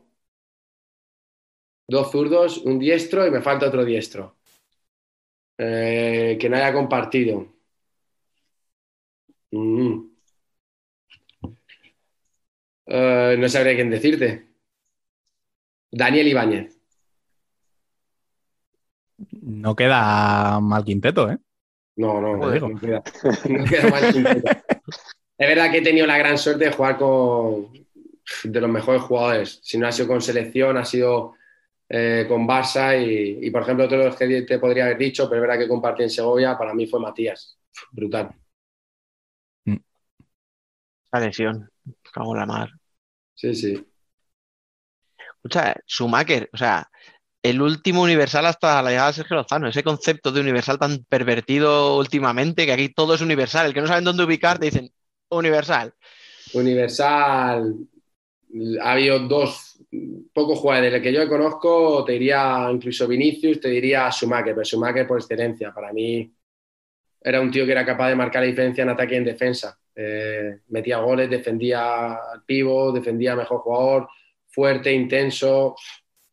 Eh, pocos jugadores he visto hacer lo que, lo que ese tío hacía en la, en la pista. Arriba abajo, marcar la diferencia en los dos lados. Y eso es muy difícil de ver hoy en día, que marque alguien la diferencia tanto en ataque como en defensa. Pero normalmente o es defensivo o es ofensivo, pero que sea tan bueno en ambas, mmm, no te diría. Bueno, pues eh, muchísimas gracias por haberte pasado por aquí en este programa tan especial para nosotros y a pesar de todos los problemas técnicos que hemos tenido. Eh, para mí, y creo que hablo en nombre de todos, eh, un referente cuando se habla de fútbol sala y por muchos años. Muchísimas gracias. El placer ha sido mío estar un ratito con vosotros. Ojalá que sean muchísimos más programas, que haya mucha gente que se dedique a nuestro deporte, que le dé difusión eh, y que pierda su tiempo en, que nos conozcáis un poco más y que conozcamos los entresijos de este deporte. Eh, ojalá que, sigáis desarrollando esa faceta. Eh, y ojalá, como tú has dicho, que, que, me sigas viendo muchos años más. Esa es una de las mejores noticias. Escucha, eso te decir, que sigamos compartiendo pabellones, aunque sea desde la barrera como los toros, pero. sí, que luego entra nostalgia y melancolía. Escucha, y luego, escuchar, eso no lo hemos mencionado, y perdón por meterme ahora en el cierre, que ya tendríamos, pero es que soy así. Que luego encima el tío tiene buena memoria, ¿eh? Que yo me acuerdo que hace poco salió una foto de, no me acordaba yo qué año, y saltaste tú súper rápido. No, esto es de 2010 y tal, de la Copa de España de Valencia, que dije, madre mía. O sea, no me acordaba yo, ¿sabes? Que yo se supone que para mí era la polla, porque era la primera vez que yo hablaba contigo en persona, o sea, y no me acordaba, muchas, tío. Tengo memoria fotográfica y me acuerdo de muchas cosas de lo que he vivido. Te podría pasar por mi mente un montón de imágenes, fechas, resultados, goles, eh, de todo. Pues nada, yo reitero lo que ha hecho Rubén. Te agradezco muchísimo que te hayas pasado por aquí, porque al final, oye, pues mira, eh, lo que decimos, al final esto lo estamos grabando un domingo, es un día para estar con la familia, para estar ahí tranquilo, a gustito y tal, y te llevamos aquí una hora pues dándolo por saco, hablando mal y pronto, entonces nada, por mi parte yo te reitero lo que ha hecho Rubén, muchísimas gracias por estar con nosotros. Nada, ya te he dicho, gracias a vosotros, que sigáis difundiendo nuestro deporte y un placer, eh, cuando queráis ya sabéis dónde estoy. Y bueno, a vosotros tres, en un ratito hablamos. Hola a todos y a todas, soy Miguel Rodrigo, entrenador de fútbol sala, actual director deportivo de la Federación Andaluza de Fútbol y me gustaría felicitar, súper felicitar a Futsal Corner por estos 100 programas. Un abrazo a todos. Hola, muy buenas a todos, soy Adolfo Fernández, jugador del Fútbol Club Barcelona y de la selección española y desde aquí quería mandar mis felicitaciones a Futsal Corner por 100 programas y nada, eh, desearles muchísimos más y muchísima suerte. Un abrazo grande a todos. Hola, soy Natalia Oribe, jugadora del Leganés y presidenta de la Asociación de Jugadoras de Fútbol Sala. Quería felicitar a Futsal Corner por vuestros 100 programas y agradeceros la visibilidad que dais a nuestro deporte. Un abrazo. Hola, soy Gustavo Muñana. Futsal Corner ya es centenario. Mi más sincera enhorabuena por estos 100 programas y recordad, poner un podcast de Futsal Corner en vuestra vida. Saludos futsaleros. Hola, soy Anita Luján, jugadora de Futsal Atlético Naval Carnero y de la selección española y quería felicitar a Futsal Corner por sus 100 programas. Un abrazo. Hola, soy David Ramos, entrenador de Viñalbal y Valdepeñas y quería felicitar a Futsal Corner por vuestros 100 programas. A seguir ahí a tope. Abrazo. Hola, soy Ferran Plana, exjugador y parte del cuerpo técnico del Rivera Navarra Fútbol Sala y quería felicitar a Futsal Corner por vuestros 100 programas.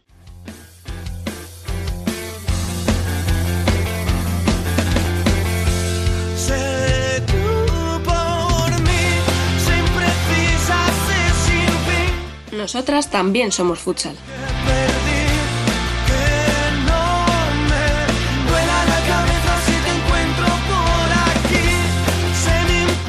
De celebración y ahora debería presentar a Dani, que sigue por aquí, a Alba Herrero con el clásico Muy buenas, compañera. ¿Qué tal? Muy buenas. Aquí andamos. O a Frank Kake con un bienvenido amigo. Saludos cordiales.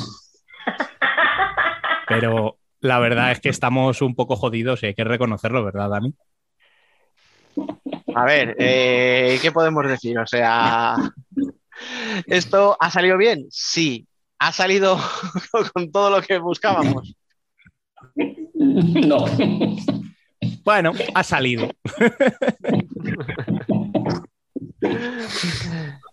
Dani, tampoco pensabas, Dani, tampoco pensabas que iba a salir el primer programa y mira dónde estamos, así que. Eso es verdad. No, pero escúchame, ¿sabes qué pasa? Que yo quería una invitada muy top, ¿vale? Alguien muy especial para el programa 100, ¿no?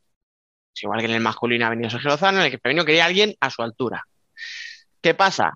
Pues, pues, pues lo que sea, por, el motivo X, nuestra invitada le han dicho a la federación, oye, ¿qué entrenas? Yo le he dicho, oye, el, debate, y ha elegido a la federación. ¿Qué queréis que diga? O sea, yo qué sé. Pues nada, eh, Ella sabrá. La próxima, vez que quiera, la próxima que quiera entrar, no, la dejamos. Por lo que sea, sus prioridades han sido primero ir a la, llamada de las rozas y no a la nuestra, yo qué sé. Bueno, a ver, es que eso pasa por buscar a la más grande, tío. ¿Qué le vamos a hacer? Exacto. Voy a decir una cosa. cual? voy a ser la hater, a la segunda más grande, ¿vale? Silencio valorativo. Bueno. Y, ya me puedo ir. No, no voy a entrar en esa. Sabéis que la gente nos está escuchando ¿eh? y no sabe a, quién, a, a dónde vas por primera ni por segunda, con lo cual. Perdón. Pido perdón a los, a los oyentes. Bueno, Vale, vale. vamos a dejarlo Bueno. ahí. Vamos a ir a por este Ellas son futsal del programa número 100, eh, ya que la jornada tampoco ha acompañado demasiado con resultados, eh, digamos, sorprendentes. Teníamos algo pendiente del final de la primera vuelta que no llegamos a hacer, que son nuestros quintetos ideales eh, de esta primera parte de la competición. Así que vamos, yo creo, línea por línea. Si queréis, eh, comentad un poquito cuáles son las porteras que vosotros habéis visto que son las más destacadas de, este primer, de esta primera mitad de la competición. Venga, ¿quién se lanza? Yo pongo a Cristina. De STV. Ya, bueno. Me, me he imaginado que sería. no sé. Sin más. Eh, pues yo voy a poner. Voy a poner a Silvia. Sí. Creo que Marín empezó muy, hizo muy buena primera vuelta con muy pocos goles encajados y creo que parte fue gracias a ella. Voy a poner a Silvia. Ese, ese era muy fácil. Este, eso iba a decir, o sea, habéis ido a lo fácil. O sea, habéis ido a No, la no, portera no. titular de la selección y a la suplente. No, no, pero yo he cogido la suplente cuando STV eh, empezó muy mal la temporada. O sea, ah, claro, o sea, tú has cogido a la Cristina del principio, no la de ahora, claro. A ver, es que si mi, mi otra, le- mi otra lección vais a decir que es por amiguismo, pues no lo digo. Ya está. No lo digas, que ya sabemos quién es. Dilo, dilo, dilo. No lo voy a decir. La, la iba a elegir yo, la iba a elegir yo, pero digo, voy a dejar que lo elija Alba. Pero ya veo que no, que no la has elegido. Que no quiero, no quiero que luego, de verdad, no quiero que penséis que es solo por amiguismo, entonces va a dejar que la diga Dani. ¿Yo? qué, qué mala gente. Pues, yo- pues no la voy a decir, ala. Se va a quedar- se va a quedar sin. No, yo voy a decir a Elena de la UA. También.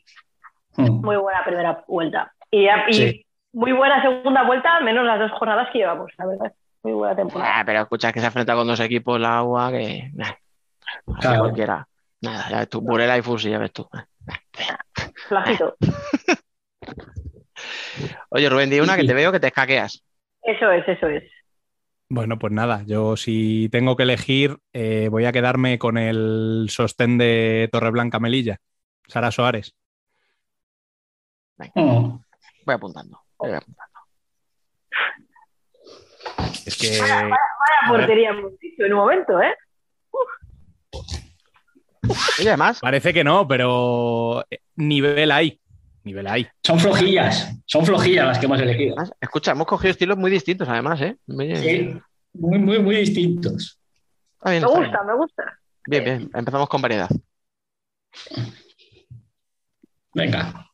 ¿Queréis decir algo más eh, sobre alguna portera que haya destacado, Alba? ¿No vas a decirlo? ¿De verdad? Hemos dicho cuatro porteras. Vale. Eh, va a decir la quinta portera. La quinta portera creo que... no, ahora fuera bromas. Creo que ha hecho muy buena primera vuelta. Eh, viniendo la temporada pasada de jugar poquito, está compitiendo el puesto a Yoshi. Así que sí, voy a decir que Sandra ha hecho muy buena primera vuelta. Veremos si sigue haciendo una buena segunda vuelta. Y, y por supuesto, me falta por hablar de otra, pues que si empiezo, mm, digo a todas las porteras. Eh, analista, ¿vale? Del Juventus, que nadie la ha nombrado, por favor. Eh, muy buena primera vuelta, a pesar de que, de que Fran se está riendo y todavía no sé por qué. Es, es Fran, No, yo por qué sé. O sea. No, me estoy riendo porque ha dicho bien el nombre. no, si eso soy yo, que me confundo con la pivo de Torreblanca. Pues nada, aquí 100 programas como si fuese el primero. Fran hater. Oh, ma- No Escucha, yo no creo que nos volvemos más tontos cada día. Vamos a peor. Bueno, pues ya he dicho, ya lo he dicho todo. Ahora, cambia de posición. Bueno, venga, pues Ya, creo que no se me queda aquí nadie. No, yo me quedo con ella. Venga. perfecto, pues vamos con el cierre. Fran, Con el cierre, Yo me quedo con. Voy a lo, a lo fácil. ¿Y qué es lo fácil? Vas a lo fácil, pero no dices nada. No, está dando golpes que me está poniendo nervioso, pero no dice nada. Es que a la que he nombrado no hace falta decir mucho más.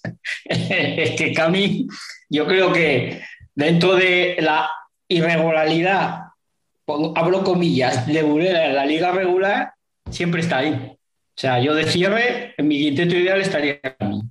Ahora decirme al- alguna que ha estado mejor. Ahí Uy, Pues se pone chulito. Te has tirado, te has tirado un triple y, y no va a entrar. Te voy a Venga, decir a alguien que va a estar mejor. Al menos para mí. Eh, ahora vas a decir, no es cierre. Yo creo que sí. la, voy a poner, la voy a poner de que no, que la voy a poner de cierre. No sé, yo creo que juega en ambas posiciones, pero bueno, la voy a poner de cierre. Eh, Inma, Móstoles. Ah, la traemos la semana pasada y ahora vea, claro. ya ¿Qué, estamos. No, Ya estamos. es que. Vale, vale, lo acepto. Lo acepto. O sea, me habéis dicho por aquí, uno ha llegado con Cami, ¿vale? Igual no está, me- te voy a decir, no va a estar igual por encima de Cami, pero al mismo nivel ha estado en esta primera vuelta, ¿eh? Sí, sí, sí. Tengo que admitirlo. Pues escucha, yo tengo dudas. Bueno, espérate. Y os digo por qué. Tengo una que yo creo que posición de ala cierre más hacia el ala me la voy a guardar. Me la voy a guardar para no repetir. Vale. Y me voy a quedar en el cierre con Laura Córdoba. ¿Cómo que meh? ¿Cómo que ve? meh?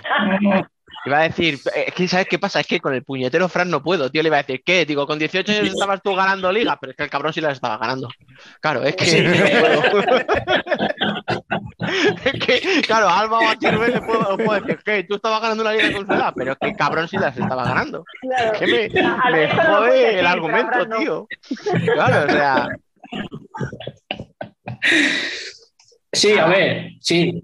El problema es que creo que ha jugado más Ari que ella del cierre en ah, pero escucha, aquí hay que decir, hay que salirse del mainstream. Joder, es que decir Cami o Ari es lo fácil. Ya. Bueno, vale, y Laura tampoco Pues- es que sea. Pues yo lo siento, pero yo me voy a ir a lo fácil, ¿eh? O sea, para mí, Ari. ¿Ves? Es que, es que en el Futsi, jugando de cierre, A ver, Es que, es que Ari lo mismo, es que Ari ha hecho una primera vuelta, pues eso. Dilo tú, Rubén. Pues, pues como las de los últimos años, y es que Sí. es tremendo. Es tremendo. No, no baja, macho. Es brutal. y empezó, y empezó flojita también. O sea, empezó Sí, flojita. pero como porque yo creo que estuvo jugando con la camiseta de Yu los primeros partidos. Sí, porque escucha, eh, tenía Jus se puso en no sé cuántos goles y dijo Ari, bueno, venga, ya está la broma bien, ¿no? O sea, me, toca, me toca a mí ahora. Sí, dejó que, que yo y María San cogieran ventaja hasta que se cansó. ¿Mm? Y dijo, bueno, ya, se acabó. Venga, otro puesto. Venga, vamos con las alas. Por la ala zurda no te pregunto, ¿no, Dani? Claro. Es que, claro, es que pregunta más tonta. O sea. Pues no, no voy a decir a Irene, aunque ya la he colado, pero no. No, venga, no. no he dicho que, he dicho que no voy a. efecto, Es verdad, estuvo casi toda la primera vuelta afuera. Luego en la segunda le meto, vamos, de cabeza. Pero no, no, no, no. A ver, ¿cuántas puedo decir? Que tengo muchas. A ver, venga. eh, a lo fácil, primero. No, no, la- las dos fáciles no las voy a decir, porque sé que las vais a decir vosotros. Y si no, cuando acabéis, ya las digo. Así que me voy a ir a las dos Venga. menos fáciles. Una era mi duda, que es Thais, de Torreblanca. Que ya lo he dicho otras veces, que es una jugadora que me encanta. Me parece una tía súper inteligente, que tiene una zurda buenísima. Y es lo que os digo, o sea, a veces es verdad que en este Torreblanca ahora está jugando un poco más a lo mejor de cierre, pero yo creo que es más un poco circunstancial por, por, por la propia rotación y por las jugadoras que tiene el equipo. O sea, muchas veces sale con Vía, con Amandiña y con Ana con Ana Luisa. Luisa. Entonces, claro, o sea, es cierre, para mí no es cierre pura, pero juega de cierre porque no le queda más remedio. Pero es la más decir. defensiva. Claro, o la Sí. única, de hecho. Entonces, Entonces, claro, eso que podría ser un hándicap, en el fondo para, es una virtud, porque al final la tía se adapta muy bien a, a los dos puestos. Entonces yo, venga, como tenía la duda, la he sacado del cierre, la- ya, venga, ya sufre bastante, la vamos a liberar un poco. Yo la pongo aquí de ala y eh, a la otra que pongo, yo no sé qué me pasa con la zurda, yo creo que tengo un problema en la cabeza. Eh, me acabo de dar cuenta. Ceci, de Marín. Que es Pues verdad mira. que lleva unas jornadas un poco más flojilla, pero como es primera vuelta, creo que la primera vuelta que hizo es muy buena. Y de hecho, en los resultados de Marín tuvo mucha influencia en esas Mucha. primeras jornadas, en todos esos partidos en los que sacaba Marín adelante. Creo, creo que sumaba mucho, la verdad. Pues yo ahí coincido con Dani. Yo iba a decir la misma, Ceci. Ayer, de hecho, ayer, de hecho, hace la jugada del gol contra Orense. Sí, por eso digo que le está costando un poco más eh, a lo mejor encontrar el gol en las últimas semanas, pero que sigue, sigue aportando. Que además tiene una buena con, con Sara. Un enganchón con Sara Moreno, que parecía que la cosa iba a llegar. digo, aquí, digo, Sara no se echa para atrás. No, eso está claro. Sara es más bajita que ella, pero no se echa para atrás. Yo digo también a Ceci. Vale, pues Pensaba, yo- pensaba que ibais a ir a lo fácil y me he ido yo un poquito ahí a lo random y mira. Yo, yo voy a confesaros una cosa, tengo, tengo un problema porque no sé quién es zurda y quién es diestra. O sea, literal, o sea, vais a decir a la zurda y yo te voy a decir una y no sé si es Escucha, zurda. yo te he dicho dos zurdas. Eso es lo de menos. Bueno, vale, pues yo, yo tengo dos alas. Y, y una es María Sanz, lo siento. O sea, es que no, es Vale. innegociable. Ya tengo O sea, una de las dos. No esté en mi quinteto ni en el de cualquiera, por cierto, no lo voy a comentar. o sea, no puedo. Porque la primera vuelta que ha hecho es espectacular. Sí. Nada, Sí. nada que yo, yo nada de hecho, yo de hecho, de hecho la iba a poner en el ala derecho, en mi equipo. O sea que. Yo en el ala derecho ya tengo quién voy a poner. no, ya, ya me imagino a quién. No sé, ¿eh? A ver, si aciertas. Te voy a dejar que te la jodes. Pero antes va Rubén. Que se quiere Sí, sí, antes va Rubén. A ver, Ana Lu. Vale, apuntada.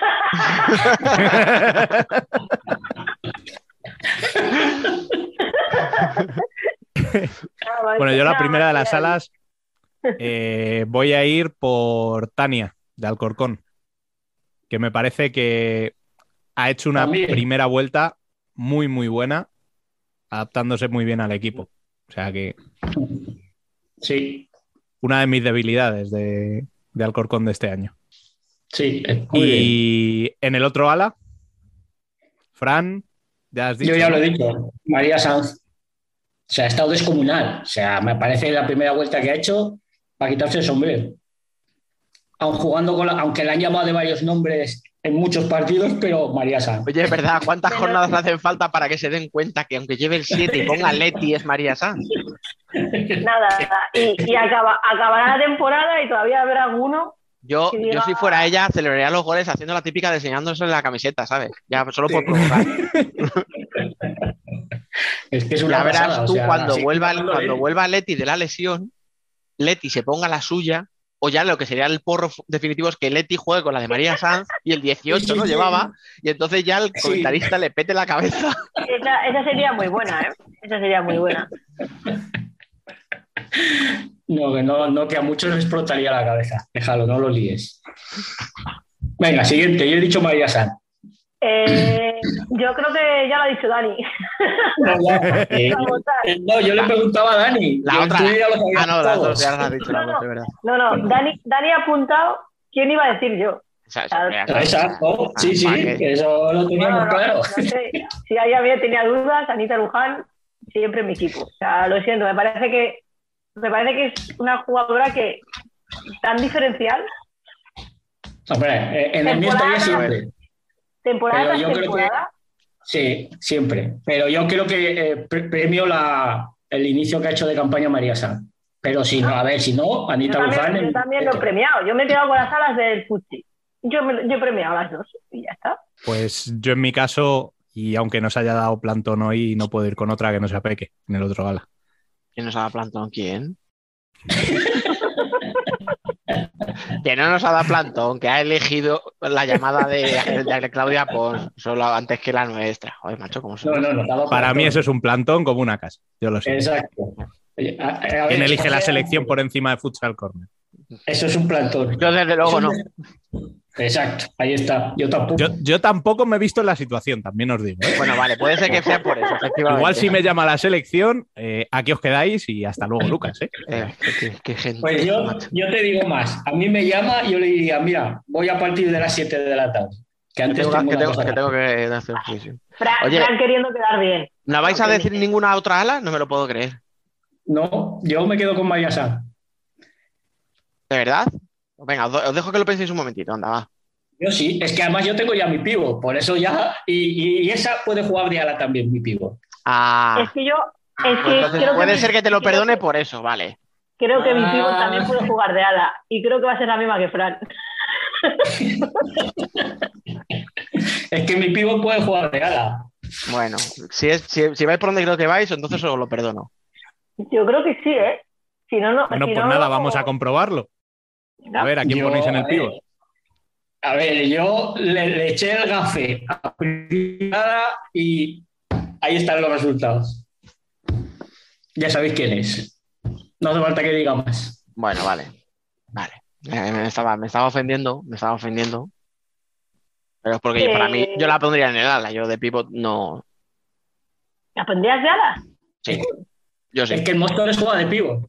Bueno, pero que escúchame, pero el entrenador de Móstoles puede hacer, o sea, el- yo no soy Luis Ostolaza, yo soy Dani López y yo digo que juegas de ala porque con esa velocidad hay que aprovechar el regate que tiene. Sí, pero si tengo a Ceci y a San, Escúchame, escúchame, escúchame. Yo, lo- yo soy un tío muy clásico, Fran, coño. Eh, a mí el pivo tiene que ser una persona grande, fuerte, que juegue bien de espalda, que aguante hostias. ya. O sea, Claro. ya sabemos quién va a elegir Dani de pivot, ¿no? Yo a Benete la quiero mucho, pero, pero no puede jugar de espaldas y aguantar los balones. O sea, yo quiero que le manden almendras desde la portería y que te las baje. Vale, Vale, pues te, te ¿quién voy a decir, te voy a una cosa. A pesar, de, a pesar de que no te gusta ese tipo de, de pivot, lleva 17 goles y sí, es mi pivot del quinteto ideal también. Estoy de acuerdo con Fran. No puedo elegir a otra.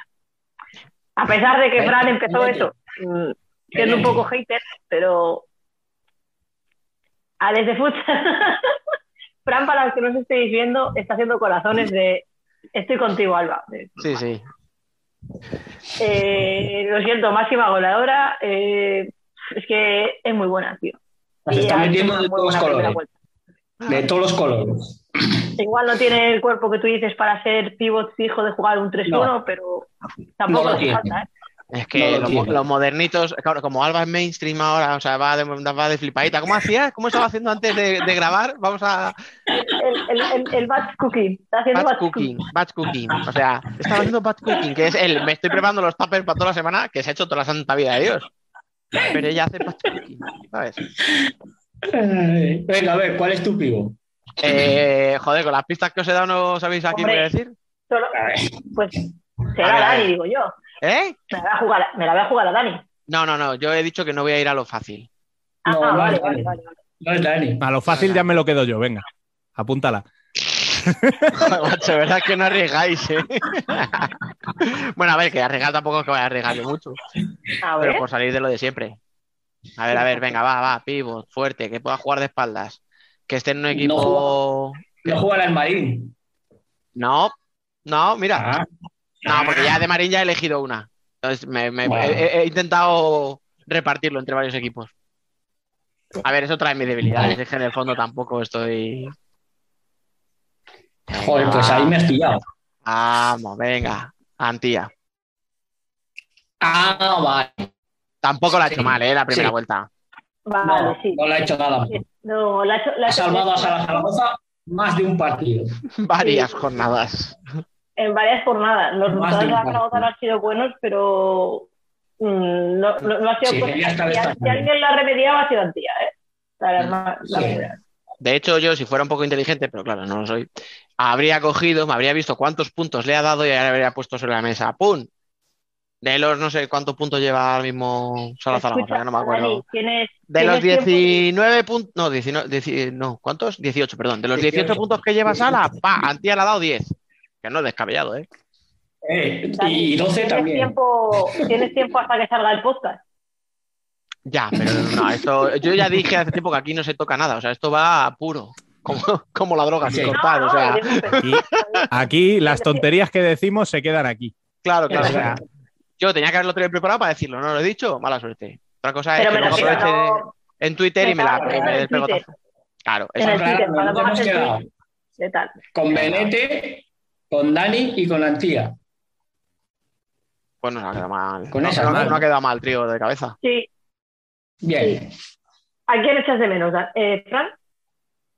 No, no, no. Yo pensaba que Dani se refería a, a la de Marín, que no ha hecho tampoco mala primera vuelta. La que tiene nombre de sección. Mari, Marina. Marina, ha hecho, Marina ha hecho muy buena primera vuelta. Muy Dicho esto, dicho esto, con lo que os gusta, o sea, con lo, que me gustan los juegos de palabras tontísimos, no sé cómo no me he tomado un café con café, o sea. Y lo tengo ahí y no lo he visto. Por Dios. Mira que no quería decir el nombre y solo he dicho, joder, el Marín, para evitarlo. Eh, No, pero escúchame, el público, el público y lo está aquí esperando, 100 tío. o sea. programas. Madre mía. Escucha, ese y el de Dani López, el portero de Manzanares, Bueno, eran bueno, dos bueno, que bueno. tenías que haber hecho. Ya te digo, ¿eh? O sea, Dani López se toma un café con Dani López y de repente el entrevistado soy yo, o sea, ¡bam! ¿Sabes? Ahí en tu cara. Cambio de papeles, ¿no? No, lo que pasa es que a ese le conoce más con el otro apellido, entonces no, por ahí no se podía, no se podía. Vale, bueno. Ahora, Oye, oye, oye, oye, espera, espera, espera, espera, un momento, un momento. Que cuando nos hemos liado con lo de Benete y yo os he dicho, tengo ahí dos o tres que sé que vais a decir. Bueno, no, he dicho Venga. dos, perdón. Una era María Sanz, que sabía que le ibais a decir, otra Benete, que me habéis dicho que de pivo, a mí no me parece, pero vale. Creo que deberíamos mencionar a alguien que me, me parece feísimo que Alba no esté aquí haciendo lobby, que lleva una Oh. jornada que no hace más que meter golazos. Señorita Oh. de Ganés, quizá. Pero la primera vuelta, la primera vuelta no ha sido tan buena. Exacto. vale, vale, vale. Compramos Venga. guapa. Hablando de la primera vuelta. Hablamos Vale, vale, al sí. final de la segunda vuelta. Es que no me acordaba Sí, sí. Que, que los últimos partidos ya son de la segunda. Tengo un jaleo con esto. Ya, los, partidos, los últimos Sí. partidos son de la segunda. Pero ¿y te refieres a Chuli? Sí, ha hecho muy buenos últimos Correcto. partidos.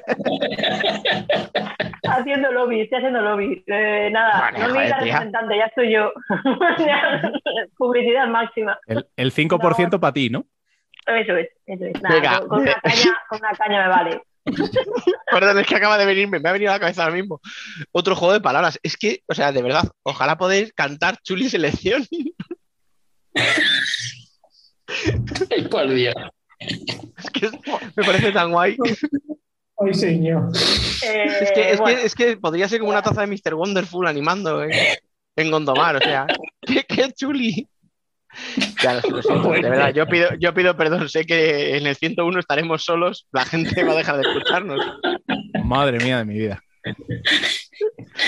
Ay, Dios. En fin, eh. Vayamos con el entrenador. Diría de huir hacia adelante, sí. Vamos a, vamos a ver a quién ponemos en la banda en este equipo.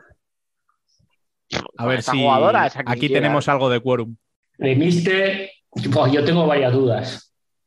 Uf, Yo soy A entre dos. yo es que yo tengo tres. Ya. Eh, yo entre siete, no te digo.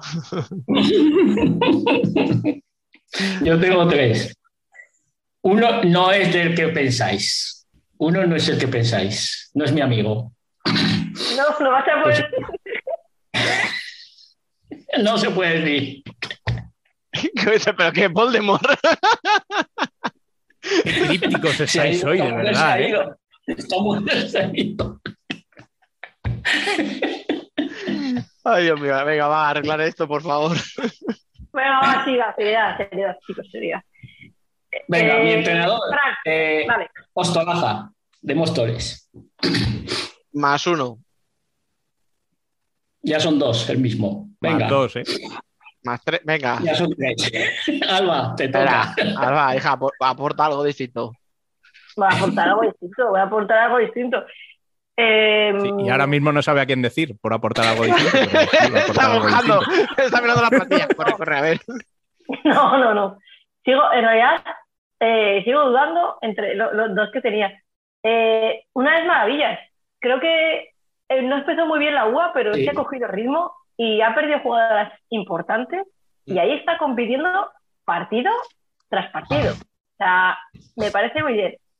Y el otro que tenía dudas es, eh, sé que está la parte baja, pero creo que también tiene mucho mérito. Iván Jiménez de Peñas Progres.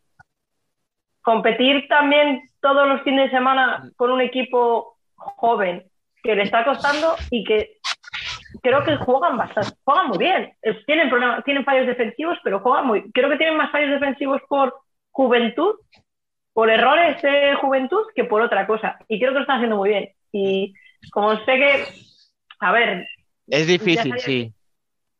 es muy difícil, ¿no? Sí, es difícil justificar que un entrenador que está en descenso lo esté haciendo bien. pero pero- creo que lo está, creo que lo están haciendo, creo que lo está haciendo muy bien.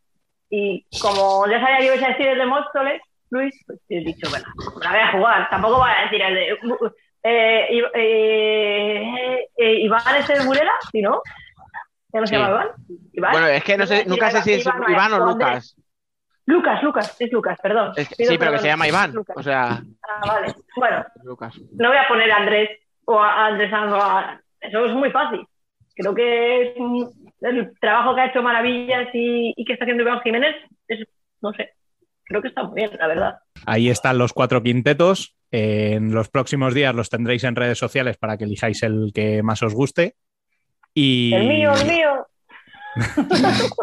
y aparte de eso, eh, sí que tenemos un tema de actualidad que nos ha arrollado en estas últimas semanas. Y es que debido a la situación que se está dando en Ucrania ahora mismo, eh, parece que nos quedamos con una Eurocopa un poco descafeinada, ¿no?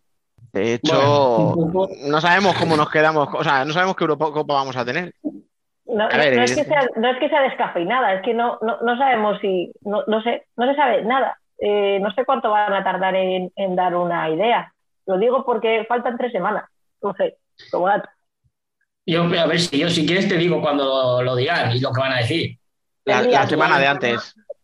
Sí, una semana antes Portugal-España. Ya está. Escucha, eh, pero escucha, se pueden hacer muchas cosas.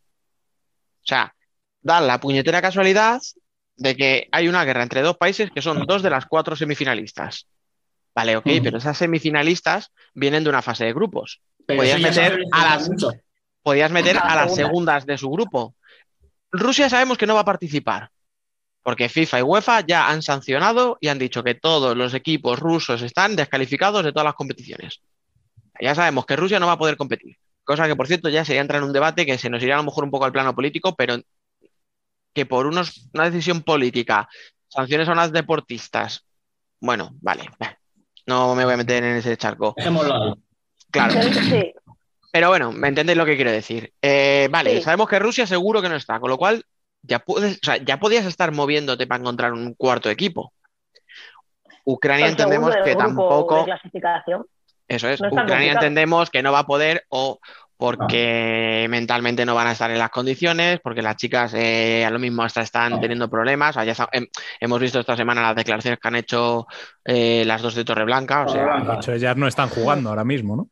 no, no, no, no, llevan, eh, de hecho están, o sea, ni entrenando, ni entrenando, no es que no estén en las convocatorias, es que no están ni entrenando.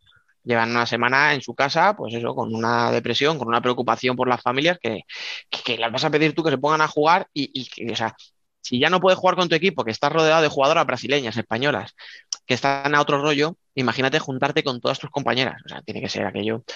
Pero bueno, oficialmente Ucrania, vamos a decir que si quiere, entenderme, si quiere, podría participar. Sí, sí. Pero Rusia seguro que no. Ya podías estar buscando un participante para que cubra a Rusia. Pero ya podías tener incluso hablado con, con el segundo del grupo de Ucrania y decir, oye, que si aquí fallan, vente tú. Y si no, mira, me da igual, invita a Italia, si te da la gana.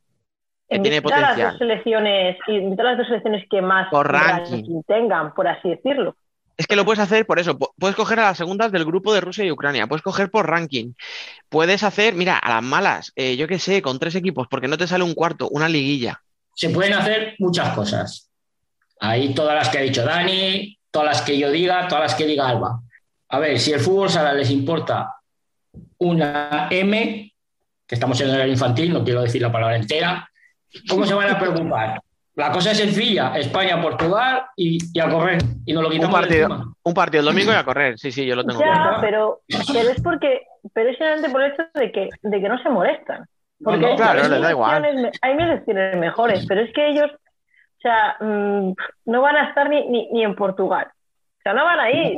Van a mandar Claro. al primero, al a, uno de turno que sea un poco así al- alto cargo, por así sí, decirlo, sí, alto escucha. cargo, guiño, guiño, Sí. y va a ir ahí a dar los premios. Y ellos ni se van a enterar que hay una, que hay una Eurocopa femenina de fútbol. Es que, es que te iba a decir, no esa es la clave. nada. Esa es la clave. O sea, yo me imagino el día que se reunieron en Nyon, en donde narices se reúnan, a hablar de, oye, ¿qué hacemos con los equipos rusos? Es que nadie de ahí, o sea, estoy seguro que en esa reunión no había ni una sola persona que supiera que en un mes se jugaba, estoy hablando de cuando se habló, una Eurocopa femenina. Estoy seguro de No que sé nadie en esa mesa. No creo yo si hubiese alguien que, se- que, que supiera que se va a jugar, que equipo ruso está en la Champions de fútbol sala masculino. No creo que mucha gente, no creo que hubiese alguien que lo supiera tampoco. ¿eh? ¿Lo van a saber del femenino? Por eso te, eso te iba a decir yo. Que no. Cuestión de un torneo. No, no importa y el fútbol sala femenino importa mucho menos. Y Yo van a ir a, lo fácil. Que no viene Rusia, que no viene Ucrania.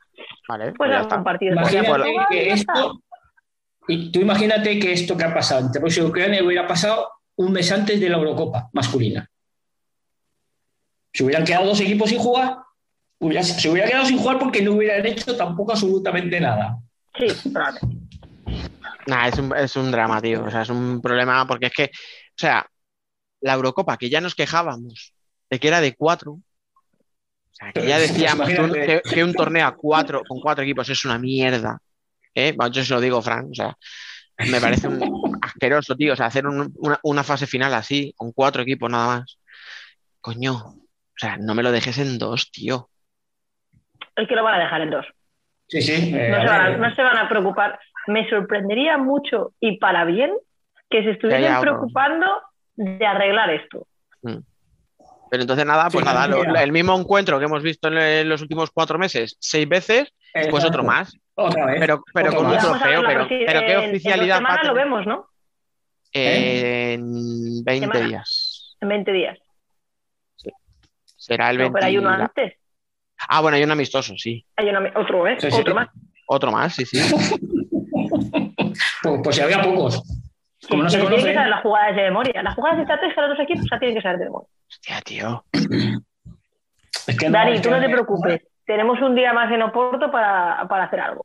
No, vamos, escucha, vamos a conocer Oporto maravillosamente bien, porque de cuatro días no, vamos a tener un partido. Nos han quitado las dos semis y el tercer y cuarto puesto, o sea. Nada, ¿qué queremos? Difu- ¿Difusión del fútbol sala femenino? Claro que sí, hombre. ¿Cuántos partidos había? Cuatro. Bueno, pues que sea uno. Pues te lo dejo en uno. Uno. Uno No, y pero nada. es que Esto es como el mítico meme de, de, de que está en una reunión de qué podemos hacer para mejorarlo y el de la idea buena le tiran por la ventana. Pues esto sería Pues lo así. mismo. Hacer una sí. final, ¿no? ¿Por qué no buscamos dos equipos de reemplazo? Pimba. Además, mira, te digo Ah, más. eso por tener ideas. Te digo más, si yo que se hubieran movido en caso de que España o Portugal hubiera sido uno de los dos equipos que no se ha clasificado. Entonces sí que hubieran movido algo. Pero estando escucha, España y Portugal, También te digo, y esto también es culpa de las federaciones, porque yo estoy seguro que si España no está clasificada y pasa esto que ha pasado, yo estoy seguro que la Federación. Española, que la podemos criticar en muchas cosas, pero en otras se mueve Se habría bien, ofrecido. Se hubiera llamado y hubiera dicho, oye, que yo Claro. puedo ocupar ese puesto. exacto. ¿Vosotros Por eso te creéis estoy que diciendo. Italia Y dicho esto, eso te iba a decir, dicho esto, no sé Sí. si alguien lo ha intentado, o sea, A ver, yo creo que Italia se habrá movido, pero el caso que lo habrán hecho es el mismo que nos hacen a nosotros. Pero escucha, si es que además a la, a- le interesa, a la UEFA le interesa que venga Italia.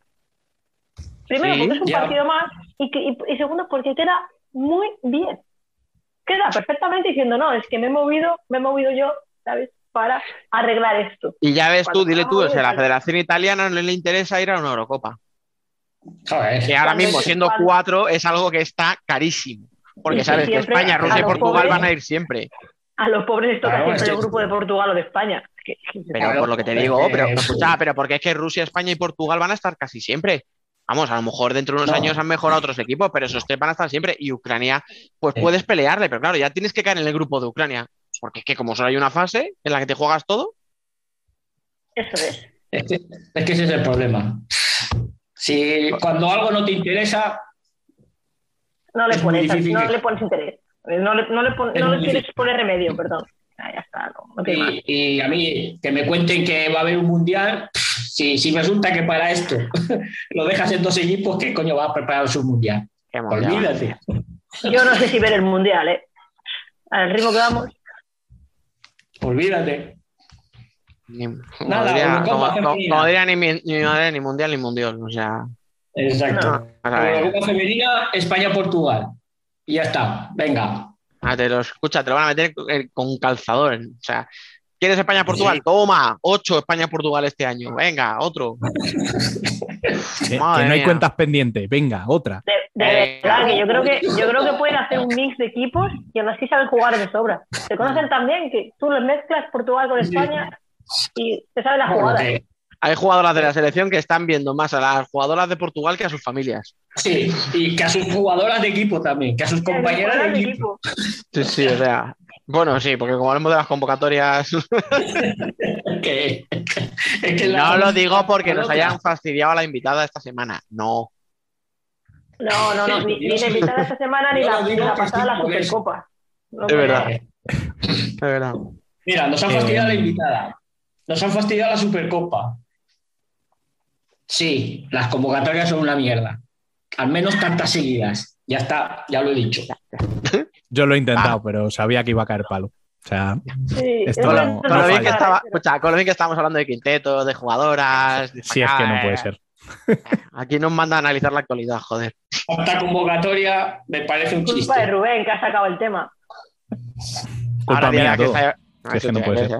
No puede ser. Eh, en fin, eh, Alba, Fran, eh, muchas gracias por acompañarnos eh, durante todos estos programas. Porque Fran se incorporó un poquito más tarde, pero Alba ha sido parte del programa durante las 100 entregas prácticamente. Ha fallado en alguno, pero Lo que pasa empezó que dando, estaba, estaba en el empezó dando oscuro. las noticias. Sí, sí. Está dando Y- noticias, luego me pasaba de vez en cuando por el debate masculino, pero bah, no, no mola tanto. Me necesitaba a y, mí. y luego aquí, aquí me ha apalancado. Eh, yo voy a decir una cosa, si estáis dispuestos a aguantarme 100 programas más, yo no tengo ningún problema, ¿eh? ¿Solo otros 100? Si me aguantáis a mí, escúchame. ¿sabes lo que pasa? Eso te iba a decir, que es que depende cómo lleve Dani el nivel de chistes malos. Porque Escucha, me voy a tener que traer Nano a Nano, a don Nano Calvache aquí y os vais a cagar. No, Ahí no, sí que. no, por favor, no. Escucha, nos ponemos a tirar paredes y no me quitéis el balón. No, por favor. yo espero mucho espero dar- pero no. Ahora en serio, chicos, eh, gracias por contar conmigo en estos 100 programas, por aguantarme y por dejarme defender a las porteras durante 100 programas y lo que os queda.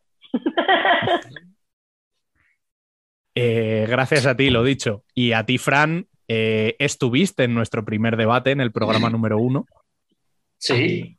Y que sigas aquí después de 100 programas, eh, aunque a este debate femenino nos incorporásemos un poquito más tarde, eh, la verdad es que es un lujazo, debo decirlo. A ver, es, es el único sitio donde puedo ser un hater completo. Escucha, era. es En el resto de sitios ya, ya te han echado, ¿no? Quiero decir, Fra- Fran siempre en mi equipo, ¿eh? Fran siempre en mi equipo. Hace falta, hace falta. gente- sitios, Fran, Fran siempre en tu equipo. Pues hace un ratito no decías eso mismo, ¿eh? Uh, Uh, ¿Sabes lo que pasa? Que cuando hay que dar palos, viene bien tener a Fran. Entonces, Sí, porque se los lleva él luego por el palo, ¿no? Y, y bueno, y hoy ni siquiera me quito de en medio a Dani, ¿no? En, esta, en este programa. ¿Te vienes a la despedida? Escucha, no, no, te, no te me quejes que ha sido tuya, ¿eh? Vamos a decir las cosas claras. Bueno, pero porque siempre me dejáis solo en ese ratito del programa, por favor. Ay, ay, pobrecito, que siempre le dejamos solo. Nos vamos todos y le toca echar, es el sereno, ¿sabes? Nos vamos todos y a él le toca echar la llave. No, estoy ahí con, con, las llavecitas, en, echando la llave al portal. en fin, lo dicho, Alba, Fran, un auténtico placer teneros aquí cada semana. Cuidaos mucho y hasta la semana que viene. Sí, aquí estaremos. que viene. Si no nos, si nosotros... no nos han censurado esta semana, aquí estaremos. y nosotros vamos apagando luces, que nos vamos. Hola, soy Irene Samper, jugadora del pescado Rubén Burela, y quería felicitar a Futsal Corner por vuestros 100 programas. Sois un orgullo. Hola, soy Pito, jugador de Barcelona Fútbol Club, y quería felicitar a Futsal Corner por vuestros 100 programas. Un saludo a todos. Hola a todos, soy Diego Provenzano de Pasión Futsal, de Argentina, periodista, colega de Dani y todos los amigos de Futsal Corner, a quien queríamos felicitar y saludar por sus primeros 100 programas, ojalá sean muchísimos, muchísimos más y estos 100 queden solo en una, en una primera anécdota. Eh, son siempre referencia para nosotros, de opinión, de información y saben que, que pueden contar de este lado del charco con nosotros para lo que necesiten. Un abrazo muy grande para todos. Hola, soy Sergio González, jugador del Viñalbal y Valdepeñas y quería felicitar a Futsal Corner por vuestros 100 programas. Muchas felicidades y a por mucho más. Buenas, soy Antía Pérez, jugadora del Sala Zaragoza y quería felicitar a mis amigos de Futsal Corner por vuestros 100 programas. Un saludo. Muy buenas, soy Raúl Gómez, jugador del Inter Movistar y quería felicitaros por esos 100 programazos, eh, a mis compañeros de Futsal Corner y a por otros 100 o muchos más. Bueno, pues nos quedamos para este cierre eh, los cuatro que empezamos esta aventura, eh, que supongo, igual que yo, no tenían ni idea de a dónde nos iba a llevar esto al empezar. Bueno, si queréis empiezo yo, que siempre he sido el que ha molestado, ha ido tirando, picando, en plan, porque era algo que Sí, me el, que, apetecía. el que este. lanzó la piedra y escondió la mano, quieres decir, ¿no? A mí el podcast siempre es un formato que me gusta mucho, es lo que más eh, escucho, o sea, mm, siempre estoy con podcast, eh, sea de lo que sea, y como en ese momento no había fútbol sala, luego en ese periodo de transición en el que os, eh, Nos os convencía, apareció eh, los compañeros de la celebración, pero en ese momento no había nadie. Y, y ya no solo por la oportunidad de, de poder hacerlo, sino porque creo que, que, teníamos los, que tenemos los conocimientos y los medios para poder hacerlo. O sea, al final lo estamos haciendo en formato web, pues ¿por qué no dar el salto a, algo más novedoso y que también puede ser más ameno en el sentido de que no es lo mismo que leerte un artículo, sino que tú te lo pones a escuchar y más fácil o más, más cómodo para el espectador. Mm. Yo es que, eh, yo, joder, yo también soy consumidor de podcast, pero es que precisamente porque soy consumidor de podcast, yo no me veía capaz de hacer lo que hacía, o sea, de lo, lo que yo escuchaba. Entonces, claro, tú decías eso y yo pensaba por un lado, pero somos capaces de hablar durante tanto tiempo que sí, en un bar yo te hablo las horas que haga falta, tomando unas cervezas. Pero os voy a ser capaz de hacer eso, vamos a ser capaces de llevar un orden, ¿sabes? Un- una Spoiler, rutina. sí. Sí, sí, por lo visto sí.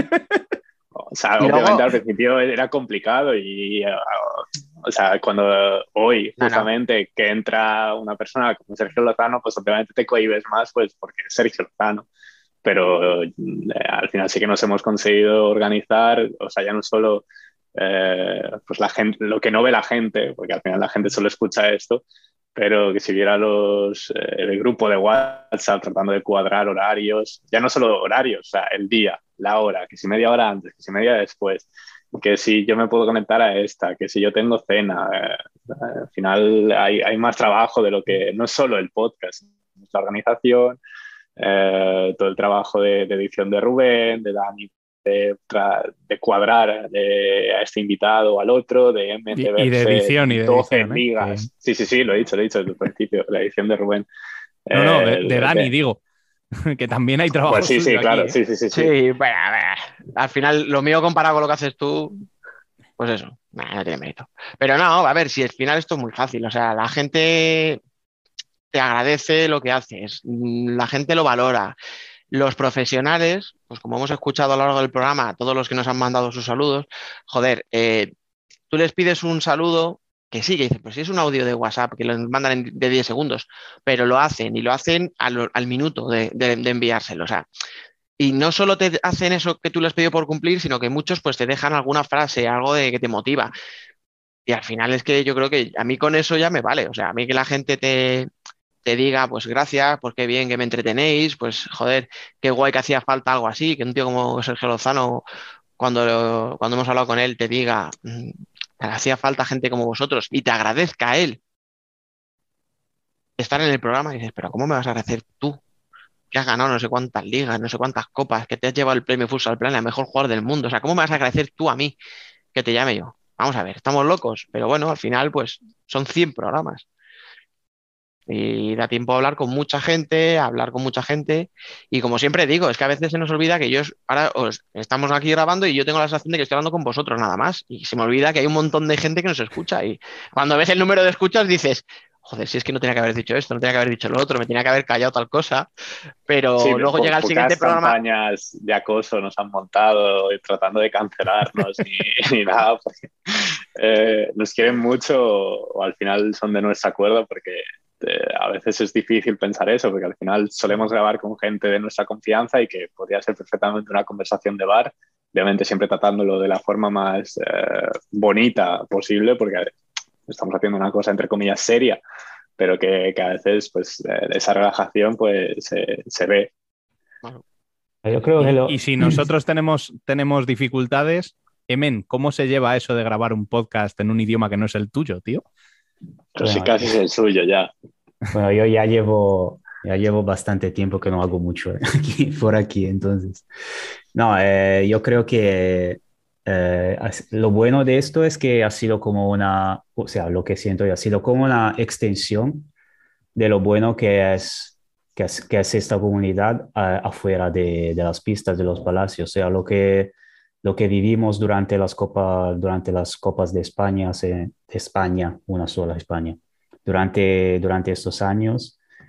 Eh, es, es, algo que es como si esto se repitiera cada semana, ¿no? Porque hay, hay gente que con el, con el tiempo ya, sea, ya somos eh, todos, eh, digamos, amigos de, de este, este, esta grande familia, ¿no?